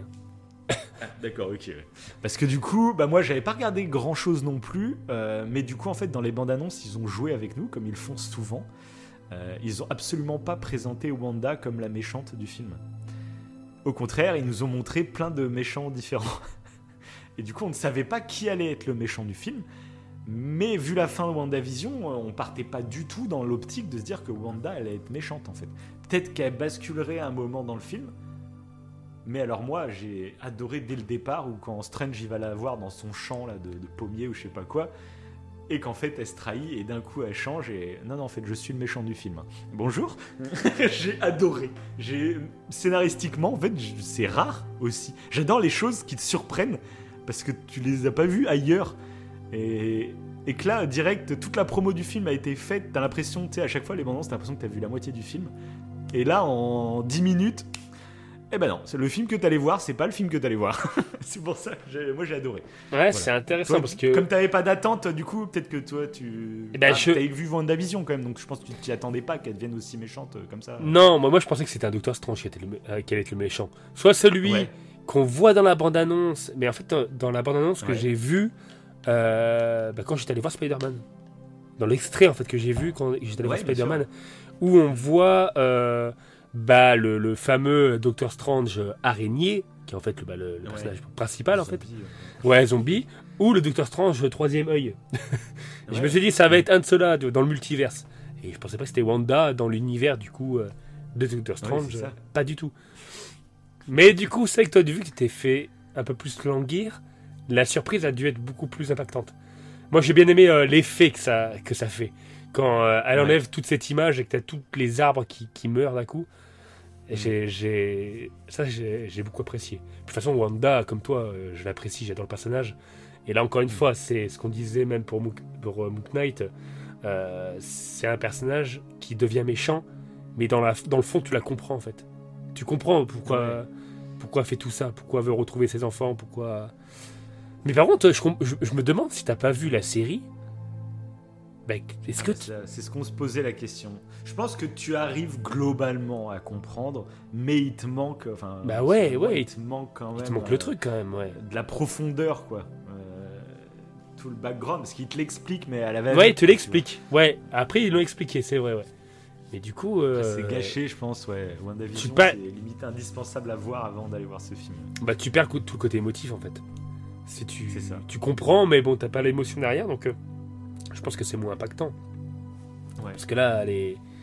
enfin, tous ces choix, moi, ils me semblent logiques presque. Même si, euh, on Ouais, va dire que c'est son livre qui l'a, Qui qui, fait- qui l'obscurcit. qui la pousse, ouais, qui obscurcit, en fait, qui se sert de ses sentiments Mm. pour la pour la, la- la rendre encore plus égoïste, etc. Et justement, moi, j'ai trouvé ça très cool parce qu'à la fin de WandaVision, du coup, euh, t'as l'impression qu'elle, de toute façon, elle regrette ce qu'elle a fait à- au village, donc de, je sais plus comment il s'appelle, le village de Fairview, Euh. je sais plus quoi. Et euh, c'est une autre série, ça. c'est un, ne dis rien, c'est un petit teasing pour une future émission. Ah, moi j'allais dire, j'allais dire une autre ville, Ne mais c'est dans rien. une autre série encore. Les deux qui ça. mélangent. euh. N'en dis pas plus, n'en dis pas plus. Et je crois que ça ressemble. Ça ressemble en plus. Ouais, c'est un truc dans le genre. Ouais. Et du coup, à la fin de la série, euh, elle se transforme du coup en Scarlet Witch, Mhm. mais elle réussit à reprendre le contrôle, on va dire. Et du coup, bah, Wanda, elle, elle regrette ce qu'elle a fait. Elle se rend compte du mal qu'elle a créé et, euh, et elle regrette. Et à la fin de la série, tu te dis bon bah voilà, la Scarlet Witch. euh, c'est fini presque, tu vois. Et on la voit juste dans la scène post-gène. On voit Wanda euh, gentille, on va dire, en train de, je crois, boire son thé, tu sais, sur le devant le chalet là. Et dans le derrière, tu vois qu'elle est en train de feuille- feuilleter le Black Hole là, Mhm. et pour retrouver Oui. ses enfants.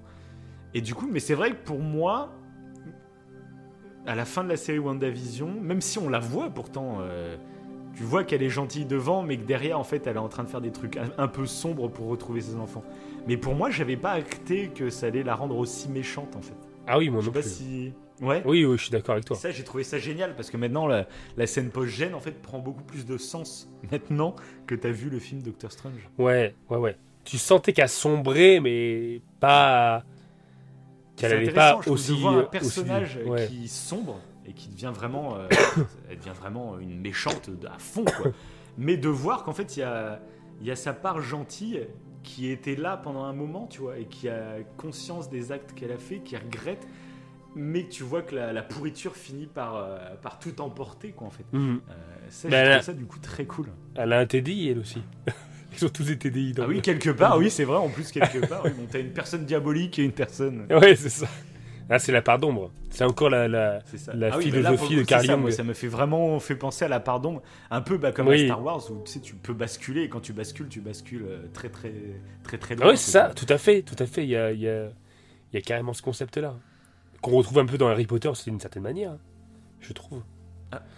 Dans Harry Potter. Ouais. Ah, je m'y attendais pas celle-là. Ah, ah bah tu.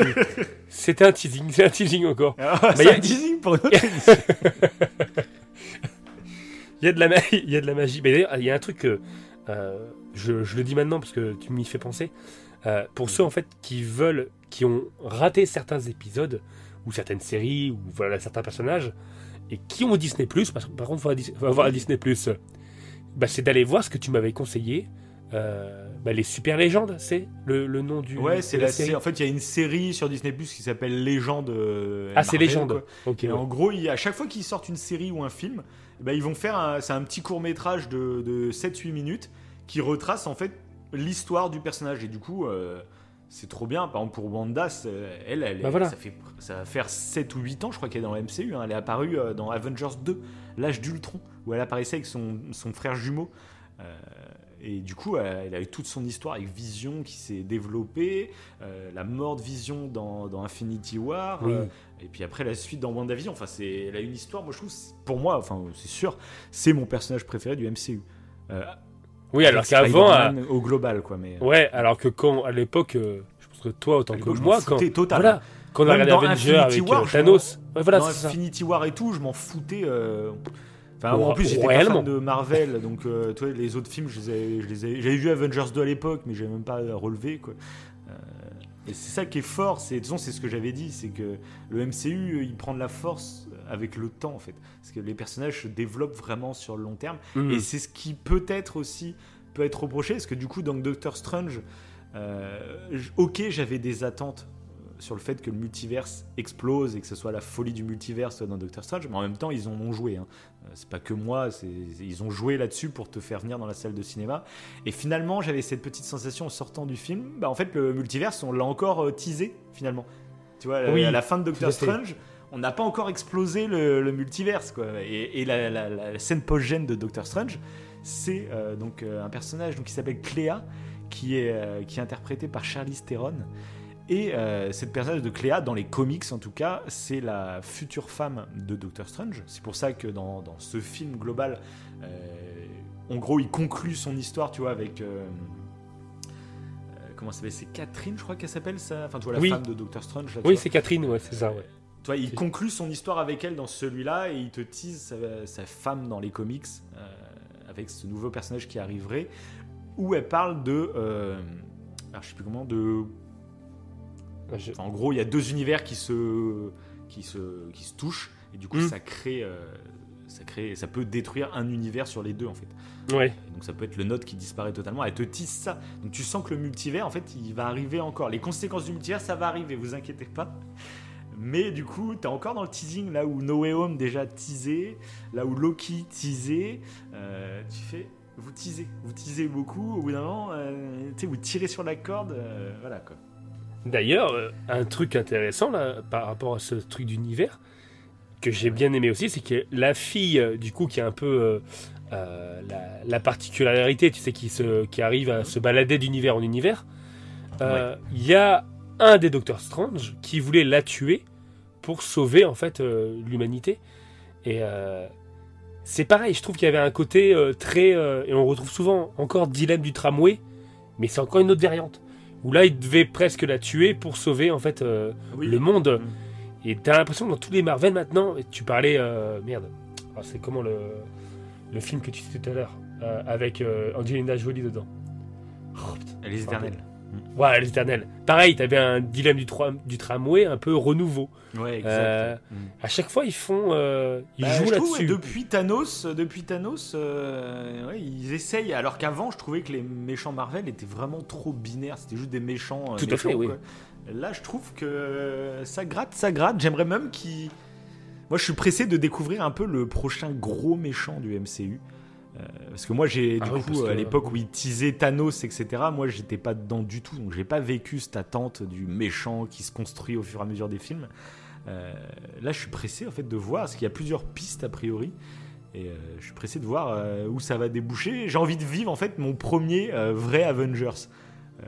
Là, comme je Ah oui, suis dans oui. l'actu, j'ai Ouais. envie parce que tous les Avengers finalement, j'ai été voir Infinity War et Endgame, mais moi, tu vois, les Iron Man, les Thor, etc. Je c'est pas que je m'en fiche, mais bon, je suis pas à fond dedans. Que là, tu vois, je commence à vraiment m'attacher à Wanda, je m'attache à Moon Knight, j'aime beaucoup le Peter Parker de, de, de Tom Holland. Tu vois, je commence à avoir vraiment des personnages que j'aime bien. Et le, quand ils vont annoncer le prochain Avengers euh, qui va regrouper tous ces persos, là, je vais vraiment aller au cinéma en kiffant. Et c'est pour ça que je m'étais mis un peu plus à regarder les, les Marvel et tout. C'est que j'étais un peu dégoûté du coup euh, au moment d'Infinity War et de, de Endgame. J'ai été les voir, mais je sais que je vivais pas le truc comme les fans qui avaient suivi depuis 10 ans le MCU. Mhm. Et je m'étais dit, mince, parce que c'est un vrai, vraiment, c'est un vrai tournant de la pop culture. Euh, ceux qui ont vécu à fond Infinity War et Endgame, euh, c'est leur Star Wars, c'est leur. euh, moi, c'est Harry Potter, tu vois, à l'époque. Mhm. C'est la même chose, c'est un tournant vraiment de pop culture. Et j'étais un peu deg, c'est pour ça que je m'y ai mis, et je m'y suis mis grâce à Disney Plus en, en mode série, tu vois. Parce que je me dis, j'aimerais quand même le prochain Avenger, j'aimerais bien au moins voir un peu, toi, le. Et du coup, je l'ai presque vécu du coup avec euh, Spider-Man. Euh, ce côté, euh, Mais du coup, voilà, je suis impatient quand même de voir le prochain Avengers. Peut-être que je serai déçu hein, totalement. et- mais bon. C'est possible, c'est possible. Et donc, bon, pour revenir à Doctor Strange, euh, moi vraiment toute la première partie du film, je t'ai dit, j'ai surkiffé. Donc cette révélation avec, euh, avec euh, donc Wanda, mais aussi tout le combat qu'il y a avant, tu sais, en plein New York avec Doctor Strange qui est au mariage donc de, de, de- Et son Christine amoureuse, mais qui Ouais, c'est Christine, ouais. Christine, Ouais. Christine, ouais. Christine, ouais. Bref. Ouais, ouais. Et, et alors moi, bah, c'est un peu, bah, de toute façon, l'école Spider-Man, trilogie de Sam Raimi, j'avoue que ça me fait un truc à chaque fois que je vois New York dans un film de super-héros. Quand il se passe un drame, c'est peut-être l'effet aussi euh, du 11 septembre euh, 2001, euh, le fait de voir un film catastrophe à New York, ça réveille en Ah, moi des choses, ouais. euh, ça me touche, je sais pas, il y a un délire. Et là, du coup, cette première scène euh, contre sorte de grosse euh, pieuvre géante, là, euh, Oui. j'ai surkiffé. Je trouvais qu'il y avait des plans vraiment cool. Il y, a de la- il y avait de la grandeur, c'était filmé de loin, donc tu te rendais compte de l'ampleur du combat, etc. Et euh, en plus, voilà, j'étais au cinéma, j'avais la petite clim qui me soufflait dans la tête. Mais du coup, ça donnait un côté presque 4D, tu vois, où je, je sentais l'air du combat qui me effleurait le visage. tu vois. Bah, c'est vrai Et y du coup, j'ai vraiment adoré. spéciaux. euh, Ah, niveau effets bah, spéciaux. il est très classe, hein, ouais. Ah oui, oui, il est classe, ouais. Il est classe. Il y avait vraiment une ampleur. Et puis j'ai adoré le. Tu sais, généralement, le héros, il va toujours se cacher dans une, dans une ruelle pour enfiler son costume et puis il apparaît. euh, voilà. Là, j'ai tellement kiffé. euh, bah, dans le MCU, les mecs, ils sont connus de tous. Quoi. Doctor Strange, c'est une vraie star en vrai, quoi, tu vois. Et du coup, le mec, bah, il est en costard. Vas-y, je change de costume, c'est en sautant par le balcon directement. J'ai trouvé ça tellement classe. Ah oui, mais euh, clairement, j'ai oui. vraiment kiffé. Et là où tu vois la différence, parce que ça c'est aussi important, on l'a pas dit. euh, mais c'est un film, du coup, généralement tous les Marvel sont Peggy 13, je crois. Donc vraiment au grand public, tu peux faire la pub et tout. Et là, je crois qu'il est Peggy 16, celui-là. Euh, Il me semble, hein, je dis peut-être une bêtise. Euh, mais Ouais, en tout cas, ce qui m'étonnerait c'est que dans ce film, Il est un peu plus gore que les, que les tous, tous Marvel. Alors tu sens que Sam Raimi, parce qu'il a fait pas mal de films d'horreur, hein, les Evil Dead, etc., euh, qui sont bien gore, tu sens que c'est du Sam Raimi gentillé, tu vois. C'est mais rien que la première scène justement avec cette pieuvre où euh, Strange lui balance le sceptre dans l'œil, puis il tire et puis t'as l'œil qui sort de l'orbite. Oui Alors c'est pas Tu gore, vois le y a pas de globe sang oculaire. partout. Ça. mais j'ai fait, euh, mais ça on le voit pas dans Marvel normalement. j'ai fait ah ah c'est intéressant ça. Là on change de ton. Euh, donc ça j'ai bien aimé. Ouais, ouais, ouais. De toute façon, tu le vois tout le long. hein. Il, y a des cô- il y a des côtés un peu. Parce qu'il y a du sang déjà. Que Ouais. je, n'avais pas fait gaffe dans les autres Marvel. C'est vrai. Et ça, là de plus Bah, en Il y a plus. ce fameux, voit- on va en parler tout de suite, mais il y a ce fameux combat entre euh, entre Wanda et, et les Illuminati. Oui, ah qui est oui. juste, mais c'est Ah, en fait ce il faut mettre en perspective. C'est pour ça qu'en fait, tu vois que je te parle souvent du côté feuilletonnant de Marvel, etc. C'est que si tu vas voir juste ce film, bah, cette scène, tu te dis bon bah elle est, elle est très cool, mais euh, bon il y a rien de voilà. Sauf que bah en fait, si tu as suivi le MCU, tu, ces scènes-là, tu les as jamais vues en fait. Euh, le fait que l'autre, il y a son crâne qui est implose à l'intérieur de son crâne, qui a Captain America euh, qui se fait couper en deux, il y a du sang sur le bouclier. tu fais, on l'a pas vu ça C'est quoi ce délire? Donc tu sens qu'il y a, il y a une épreuve de force et tu sens qu'on a quand même. Moi je suis content. Euh, parce qu'ils ont dû lutter hein, entre Sam Raimi parce que tu perds les Peggy à pas, pas grand chose à mon avis. Donc euh, ça a dû débattre à mon avis, hein, parce qu'ils veulent continuer à faire des films grand public où même les enfants peuvent y aller. Et celui-là, euh, autant tu sais, tu as été voir Spider-Man avec ta petite. Oui, là, ça, avec, ça, avec ça ta petite, euh, c'est limite là quand même là. Ouais, Ouais, les gens étaient. Bon, allez. Ouais, ça a été Elle très, aime bien les trucs qui font un peu peur, donc euh, mais là quand même. euh, Ouais, là, au-delà du côté, des fois, c'est effrayant. Et encore, même effrayant, à tel point qu'il y a des. Je trouve qu'il y a des scènes qui sont tirées de The Ring. Quand il y a Wanda, Exact. un moment qui sort, alors je sais plus à quel moment. euh, euh, Bah si, quand qui est coincé dans les miroirs. euh, Quand elle attaque, Ouais. quand, elle- ouais, quand elle attaque Camartage et que Strange l'enferme dans la dimension miroir et que Oui, du coup elle arrive ressort à sortir par les reflets. tu vois son œil dans une flaque d'eau, là. Oui. Mais même Ah à un ouais, moment, elle sort d'un, d'une sorte de gong euh, comme Oui, ça chez oui. toi, là, pour faire. euh, voilà. Ah, mais c'est The Ring, là. ça m'a- fait penser The The Ring. Ring qui sort de la télé. Ah, mais clairement. Elle sort totalement désarticulée. Je suis sûr que c'est limite un hommage à ça, c'est pas possible. Ah, Parce bien que là, sûr, c'est-. Mais c'était ma- mais c'était effrayant, c'était pas mal, c'était. euh, Moi, j'ai- mais ouais, mais moi j'ai trouvé ça génial. Alors c'est du film d'horreur euh, soft, on va dire. Bien sûr, ouais. limite, moi j'aurais vraiment kiffé qu'ils partent dans un délire. Mais après, c'est des films à gros budget, tu peux pas en demander autant. Déjà, faut apprécier ce que t'as eu en fait. Euh, moi j'aurais kiffé dans ma tête, Ah ouais, tu vois, de- franchement, de- ça aurait été de- énorme. partent à fond Ouais, dans à le fond délire, euh, ouais. horreur, film d'horreur quoi. Elle Mais vraiment tu fait flipper de fou, Wanda. Ah ouais, ça aurait été génial. Ça. Ça aurait été Ah oui, qu'elles sont génial. encore plus filantes parce que je trouve elle a vraiment des fans. Moi, Wanda, je le dis maintenant, c'est sûr que c'est mon personnage préféré de tout le MCU.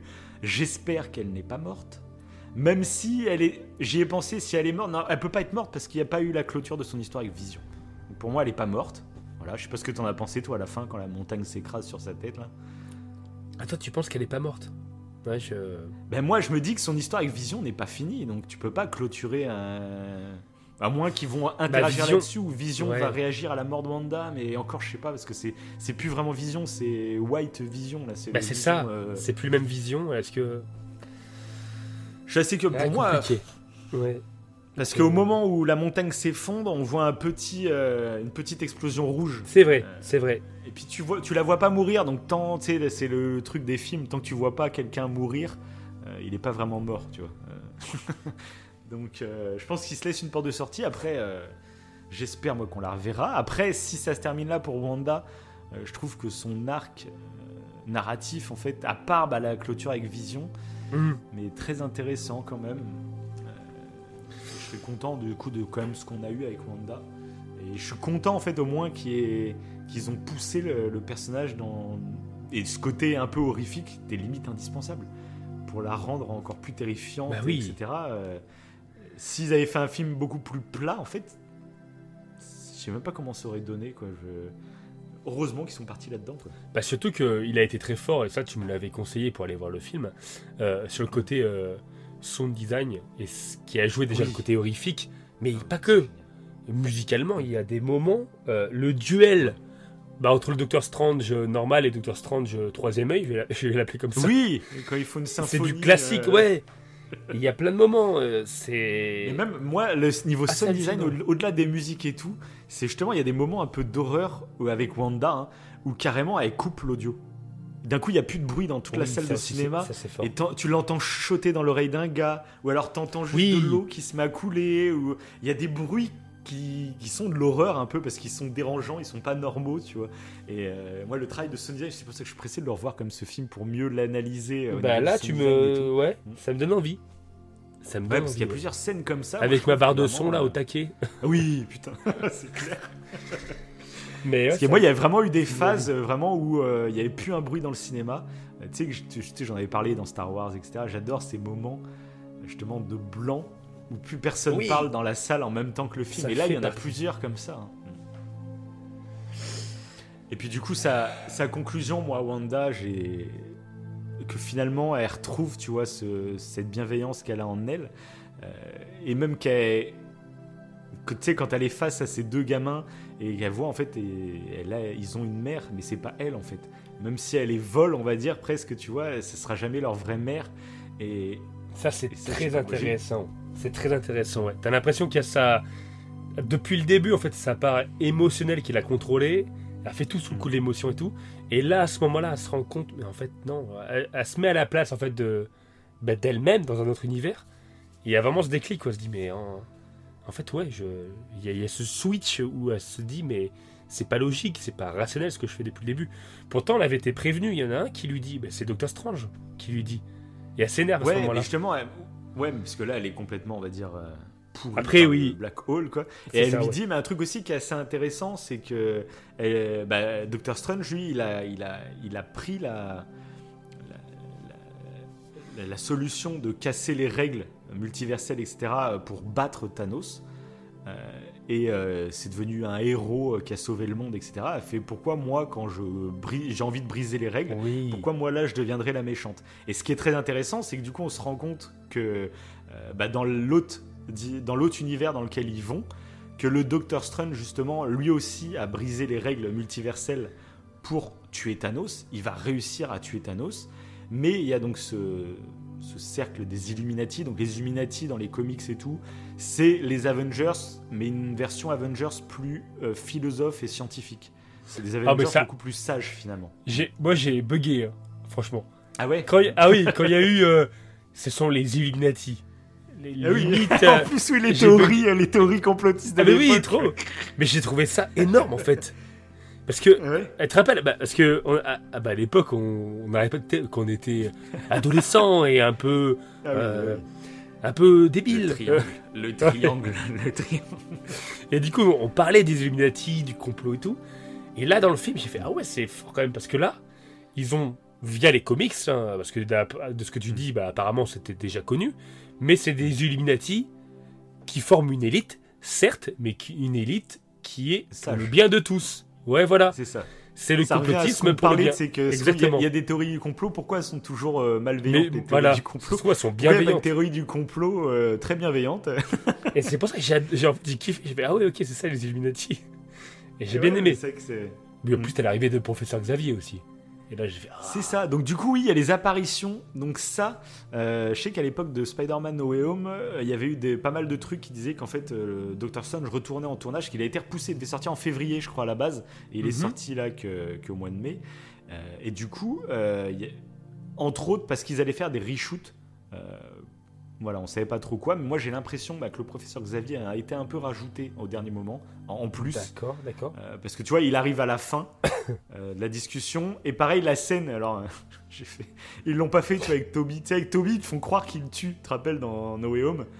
Oui. Tout le monde a gueulé dans la salle, non, ils vont pas tuer Toby, quoi. Et là, du coup, ils font avec Xavier, chez les enfoirés. Parce qu'il y en a, ça fait des années qu'ils réclament le professeur Xavier de retour, blablabla. Bla, bla, bla.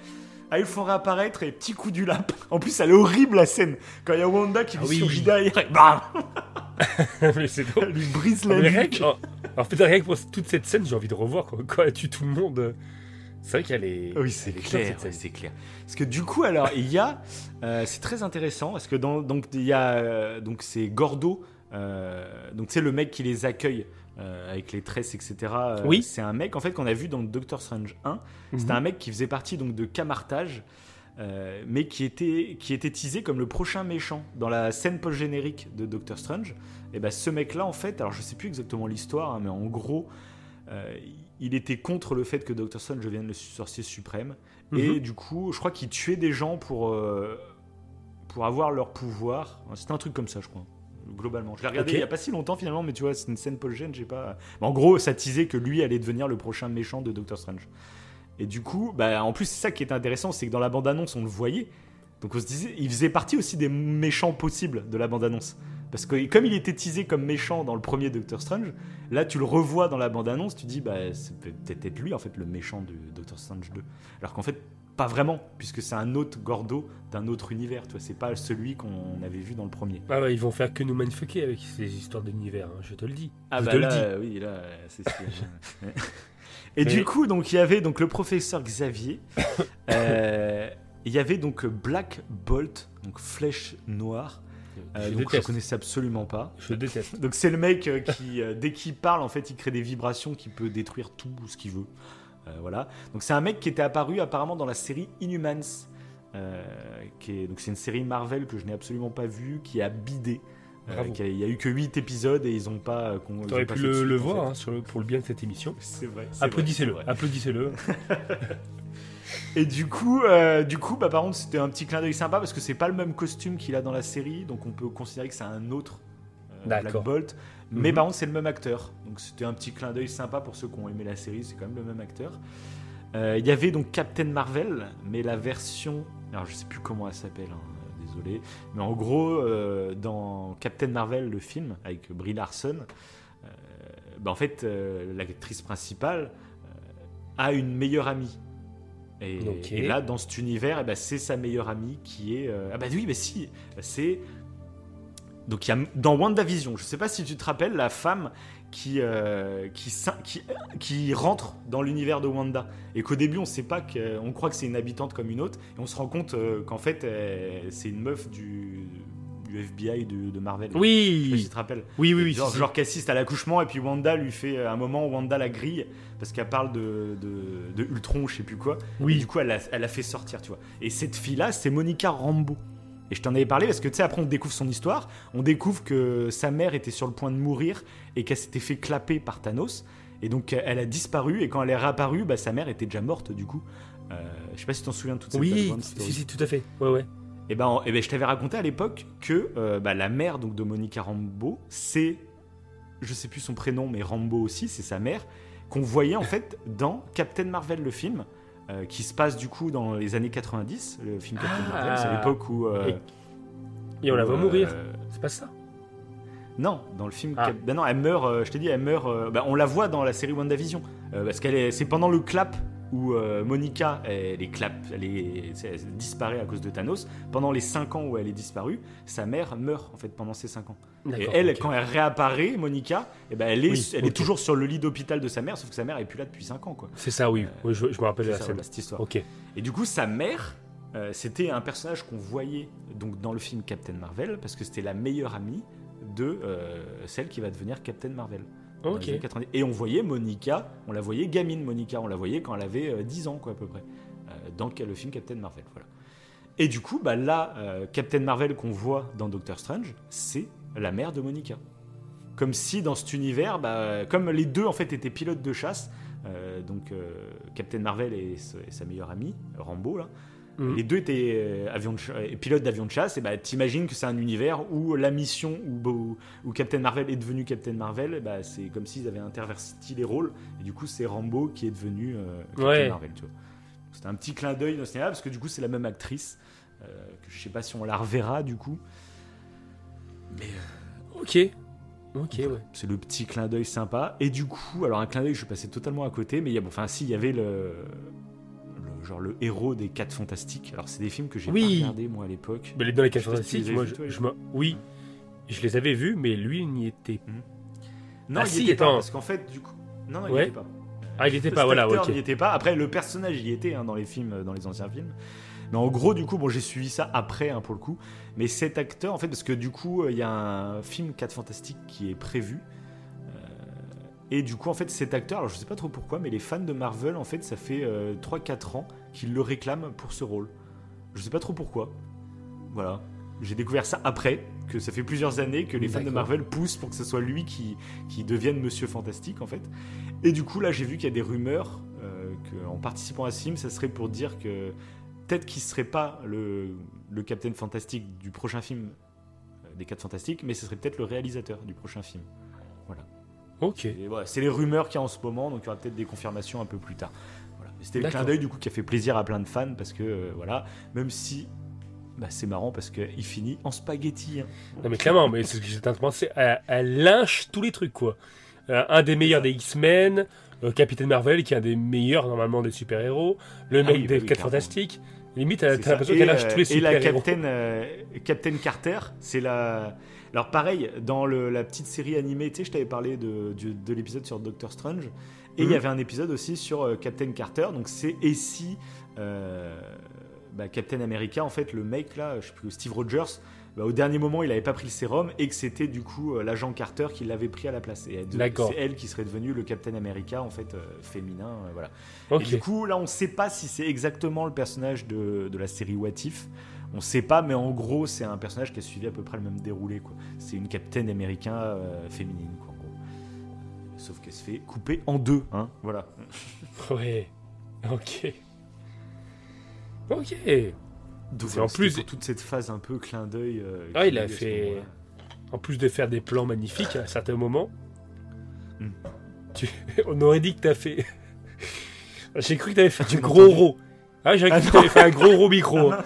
J'ai un Mais peu tu peux bien le préciser parce que sinon tout le monde a cru ça. non, j'ai aspiré. C'est que j'arrive à j'ai la fin de compris. mon verre. J'ai compris après. D'ailleurs, vas-y.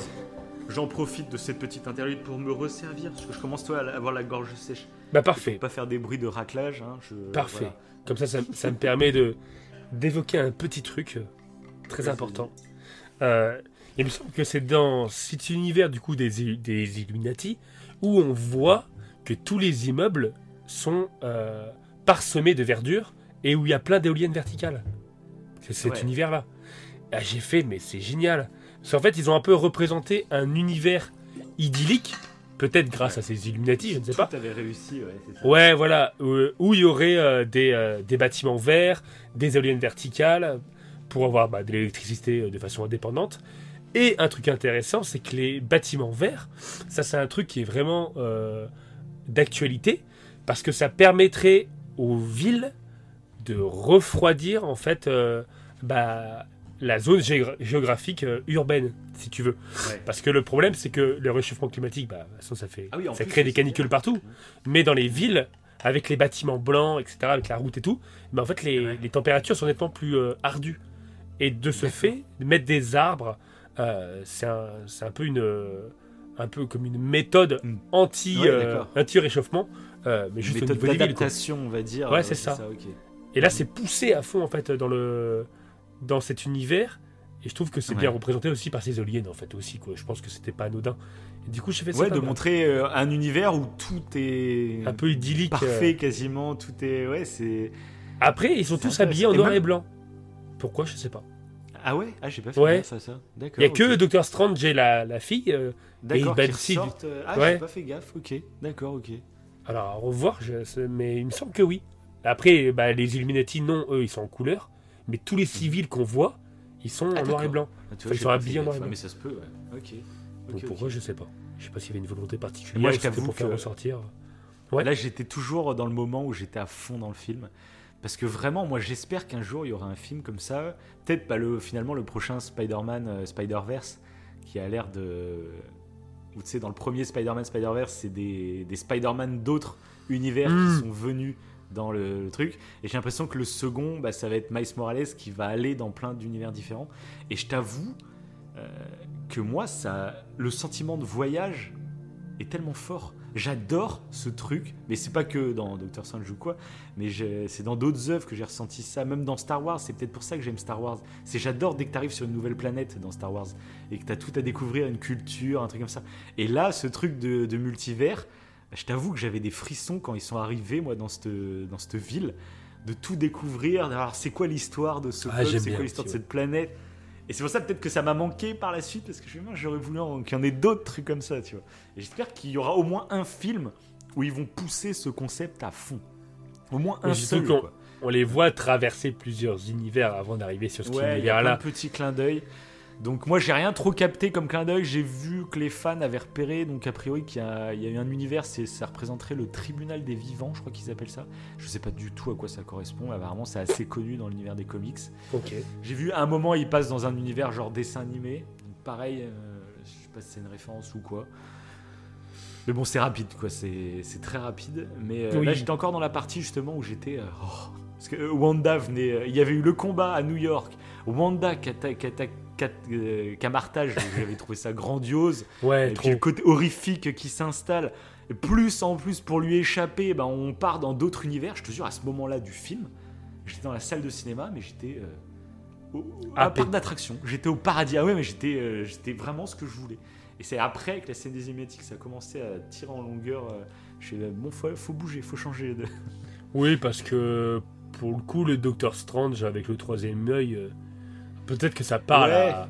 Bah après, c'est alors on sait même pas en fait du coup si c'est le même qu'il y a dans What If, parce que dans What If, donc il y a un épisode sur Doctor Strange qui est assez intéressant où euh, où en fait il décide, alors je sais plus comment, c'est un sort de magie ou je sais pas quoi, mais en gros, euh, tu sais, Doctor Strange il devient Doctor Strange parce qu'il a un accident de voiture et euh, du coup lui qui était un très grand chirurgien, en fait Mhm. il perd l'usage quasiment de ses mains et du coup il, il peut plus rien faire. euh, pour lui sa vie n'a plus aucun sens et du coup il part un peu en retraite spirituelle. euh, à Camartage parce qu'il avait eu écho, je crois, d'un mec qui avait eu un putain d'accident, qui était condamné par la science, mais après un stage justement à Camartage, bah, il pouvait rejouer au basket, Oui. comme ça, je sais plus, il y avait un délire Oui. comme ça. Et du coup, il décide, bah, tu sais, perdu pour perdu, de toute façon, euh, bah, je vais faire euh, un truc alternatif, quoi. Et il avait découvert euh, tout ce groupe à Camartage qui lui ont appris la magie, quoi, en gros, bref. Et du coup, euh, bah, dans cet épisode de What If, euh, c'est un Doctor Strange en fait qui euh, décide euh, de pas avoir cet accident euh, de voiture parce que justement c'est ce qui l'a éloigné de sa femme justement qu'on voit. Donc tu avais dit elle s'appelait Christine, ça? Ca- Je sais même plus- Catherine. je plus Catherine, je. Catherine. je l'avais noté. Catherine. plus. Ok. Attends, mais j'ai un doute maintenant. Bref, en gros sa femme, tu vois. Et du coup, euh, bah, il, essaye de créer une réalité où il n'aurait pas cet accident de voiture. Euh, sauf qu'en fait, à chaque fois qu'il crée cette réalité-là, bah, en fait, sa femme, elle meurt euh, dans l'accident de voiture ou d'une autre façon, en fait. Il n'arrive pas à créer une, une, réalité où lui n'a pas son accident et elle, elle ne meurt pas, en fait. Il n'arrive pas à le créer. Et c'est pour ça, plus il tente des solutions, en gros, plus... euh, bah, en gros, un peu comme avec le black hole, quoi, tu vois. il- Ouais. il se pourrit l'esprit, etc. Et à la fin, en fait, il va tellement loin qu'en gros, il détruit tout son univers et il est tout seul, en fait. Euh, il est tout seul, mais il réussit, je crois, à faire vivre sa femme. Mais sa femme, en le voyant, parce que plus il faisait des trucs, plus bah, il se détériorait, etc. En le voyant, bah, en fait, elle fait Mais t'es un monstre, euh, c'est pas le Strange que j'aimais, tu vois. Bref, il y avait toute une histoire comme ça dans un truc. Et du coup, ce Doctor Strange-là bah, fait penser, parce qu'en plus, tu sais, ça- son univers est complètement défoncé. Mhm. Ouais. Là aussi, d'ailleurs, il c'était un peu. euh, euh, ils avaient joué de nous avec la bande-annonce à la suite de Spider-Man. Parce que dès le début, Ah oui. on le voyait de ses sorties et on ça. voyait cette scène. Sauf qu'on, je crois qu'on le voyait pas avec sa, justement avec sa, sa femme. On le voyait, je crois, tout seul sortir. Et t'avais l'impression que c'était vraiment la suite directe de No Way Home. Ouais, que c'était lui le super méchant, quoi. Et moi, de... C'est- Non, mais même avant, je sais pas si tu te rappelles, au début de la bande-annonce, il sort dehors dans la rue de New York et tu vois tous les bâtiments qui étaient un peu défoncés et tout. Et quand tu sortais de No Way Home, t'avais l'impression que c'était les conséquences de No Way Home qui créent ce désastre dans New York. Alors qu'en fait, c'est dans un autre univers, on se rend compte. Ah oui, c'est. Ouais. Je sais pas si tu te rappelles. Ouais. Enfin, déjà là, il jouait avec nous sur la bande-annonce.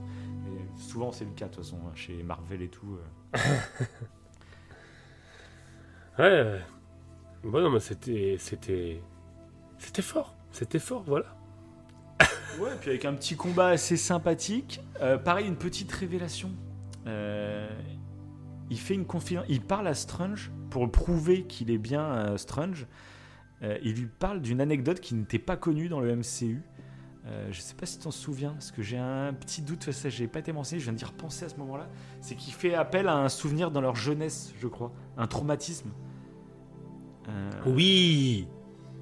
Et Je me ça, rappelle c'est de la scène quand il lui demande.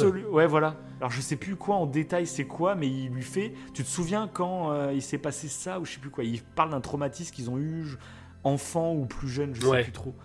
Et ça c'est quelque chose en fait qui n'était pas du tout connu dans l'univers de Marvel. Dans tout le MCU, pour le moment, on n'était pas au courant qu'il y ait- tu sais, on a eu son film et tout. et Dans son film, on parlait pas de ça ni rien. Donc, euh, donc c'est peut-être un truc qui va attiser des prochains, prochaines choses Ok. sur un traumatisme qu'il aurait eu plus jeune ou quoi. Bref. Pareil pour le troisième œil. euh, Oui. A priori, on sait pas Parce exactement il l'a. à quoi ça va servir en fait. Et qu'est-ce que ça signifie? Est-ce que c'est néfaste ou pas à la fin qu'il l'est Ça, j'étais regardé. A priori, on sait pas exactement. Il y Ouais, a ça plusieurs que je- comics qui parlent de Steuil, mais à chaque fois, ils ont un truc différent. Donc on... Ouais, parce que même spirituellement, euh, on parle souvent du troisième œil. euh, si tu, si on regarde juste spirituellement à quoi ça correspond, c'est juste en fait c'est que t'éveilles ton esprit et tu peux voir des choses souvent dans les, euh, dans les, euh, comment dire, j'ai pas, j'ai pas envie de dire dans les sectes, mais dans les mouvements un peu ésotériques. On parle de ce troisième œil que tu peux éveiller en méditant, par exemple, et du coup, tu as accès à des choses que les autres ne voient pas. Comme si tu élargissais ton champ de vision. Voilà, quelque chose que je n'y crois pas. hein. Mais euh, côté spirituel, je pense que peut-être. Ouais, mais du coup, là, dans ce côté-là. j'imagine qu'ils ont un plan et qu'il va y avoir une utilité à Steuil ou quoi. Mais du Bah, coup, on sait pas vraiment, à la fin du film, on sait pas vraiment si c'est positif ou Non, ouais. C'est dans les comics, apparemment, il peut voir l'avenir, il peut voir euh, des trucs comme ça, euh, de ce que j'ai vu, donc. euh, donc je ne sais pas. D'accord, ok, ouais. Je moi j'ai vu qu'il si- il a cet œil à certains moments dans certains comics, mais il y a plusieurs histoires apparemment pour le même œil, donc. Ouais, donc même quand il y a qu'une version, on le voit avec Moon Knight, hein, quand il y a qu'une version dans les comics, euh, dans le MCU ils arrivent toujours à raconter autre chose en fait. Donc là, comme il y a plusieurs versions pour cet œil, on sait même pas si Ouais, ils ont libre, un euh, qui existe ou euh, voilà, c'est ça. C'est du teasing plus pour la suite qu'autre chose, mais on verra. Voilà. Hmm. Est-ce que t'as quelque chose à rajouter sur ce film qu'on n'aurait pas dit? Non, parce que j'avais vu mes petites notes là, de côté, et euh, Ouais. je crois avoir tout dit. J'avais fait Ok. pris des notes parce que sinon, je pense que j'aurais oublié certaines choses.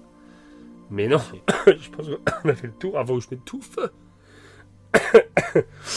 non, après, voilà, mais aussi, on l'a dit. plutôt fait le tour après. Il y a des très beaux, euh, des beaux, très beaux plans que Samarini a fait. euh, euh, des très beaux décors, des fois qui sont dignes d'un tableau. Tu sais, quand justement Doctor Strange monte pour aller voir bah, ce Doctor Strange au troisième œil, c'est beau, je trouve. Cette scène où il monte l'escalier, t'as t'as la. Oui, exact. T'as la mer. Ouais, T'as l'impression qu'il monte euh, dans l'infini. c'est ça, ouais. Il y a, il y a des côtés très. euh, visuellement qui sont très beaux. Ah oui, Et même pour ça, j'ai envie de le revoir. Bon film, pour le coup, c'est un vrai bon film de cinéma niveau composition graphique. De toute façon, euh, Ah, c'est ça. Il met la pâtée, il y a quasiment tous les films du MCU pour le coup. hein. Hmm. Donc, Ouais.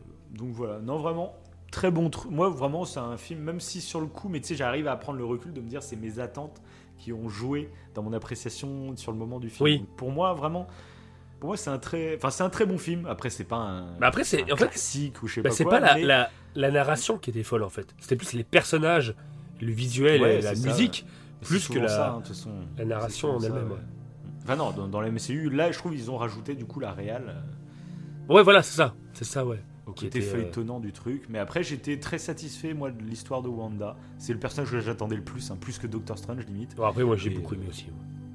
J'ai adoré, beaucoup aimé Wanda. j'ai adoré Wanda. Elle m'a touché. Ah, je vais pas dire qu'elle m'a fait peur, parce que c'est quand même du, de la peur soft, mais il y avait ce côté badass de l'horrifique, quand même, qui rajoutait un truc. Et je suis vraiment pressé de le revoir pour euh, mieux m'attarder sur, sur ces certaines scènes.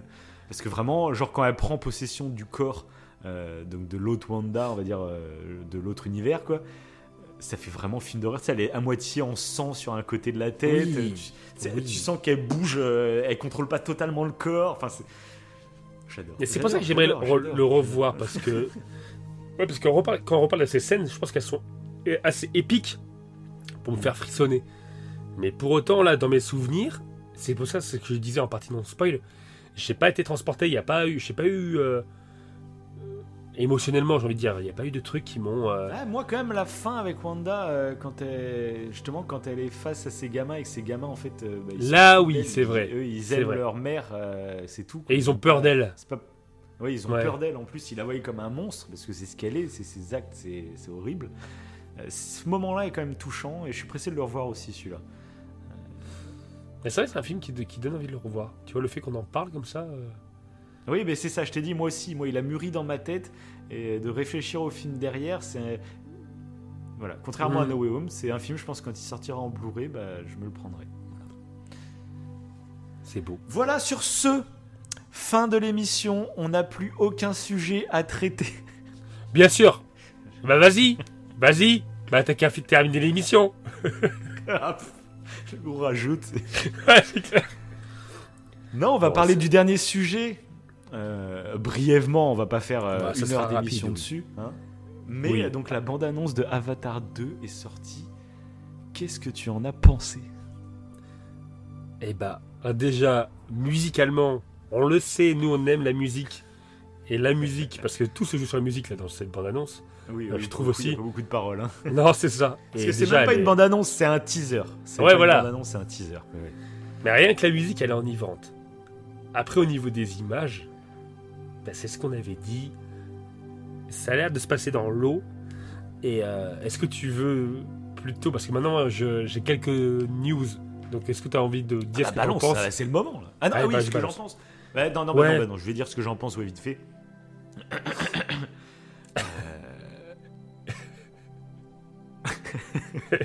Il a un blanc. moi, ça me hype.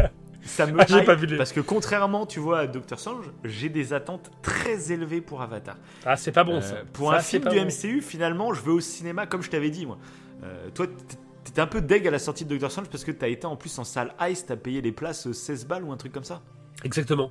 Exactement. C'est ça. Euh, Moi, les films ouais. du MCU, les films du MCU, euh, je prends la place minimum à 8 balles. euh, parce que j'ai conscience de pas aller voir un vrai film de cinéma, je vais voir un épisode d'une série au cinéma. Et moi, je l'ai. euh, c'est inscrit maintenant. Je sais quand je vais voir un film du MCU, je sais que je vais voir ça. Euh, Et en plus, je vais pas voir tous les films du MCU. hein. Mais les films qui me tentent, j'y vais pas pour voir une claque, euh, un film qui va me retourner la tête. Ça va être une pierre angulaire de je sais pas quoi. Bref. Contrairement à Avatar 2. Avatar 2, c'est un peu comme quand je vais voir un Star Wars. Avatar 2, les attentes vont être bien plus hautes. Et du coup, Avatar, du coup, ça a été racheté par Disney. C'est toujours James Cameron aux commandes.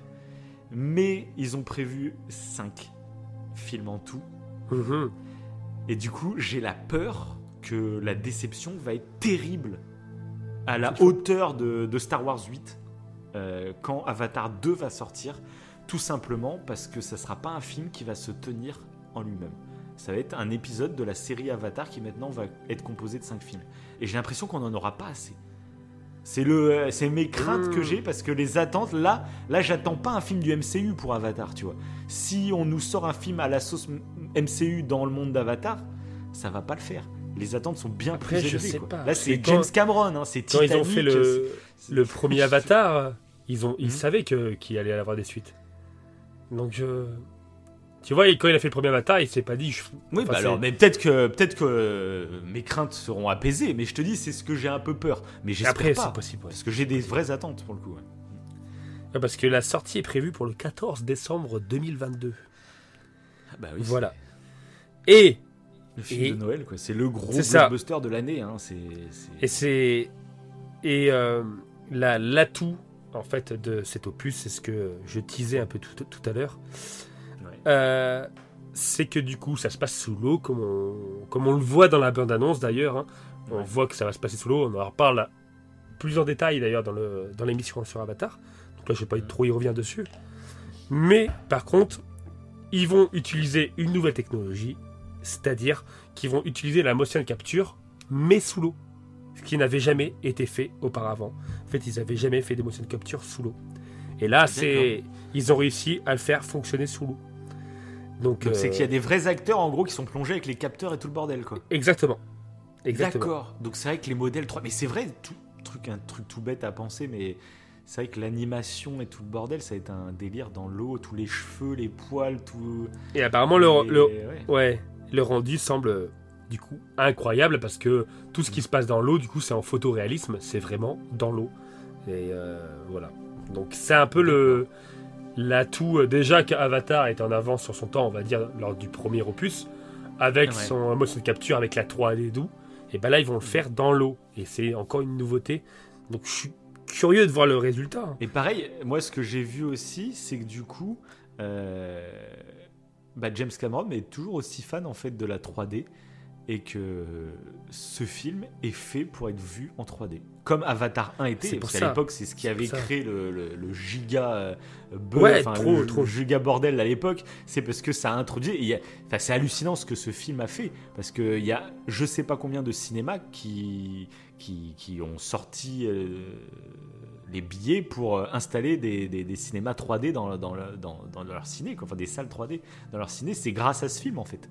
Euh, et ce film à l'époque avait vraiment démocratisé la 3D au cinéma. Il faisait royalement. Hein. clairement, moi j'avais une télé 3D avant et je l'avais en Blu-ray 3D Avatar quand je le regardais après en 2D, le film, il prenait un coup de vue en fait. Alors qu'en 3D, bah, y a, en 3D, il était tout le temps next-gen en fait. Mais euh, dès que tu le regardais en 2D quand il passait sur ah, téléphone, marrant, quoi, bah, tu dis ah mince, il a, il a pris un coup de vieux.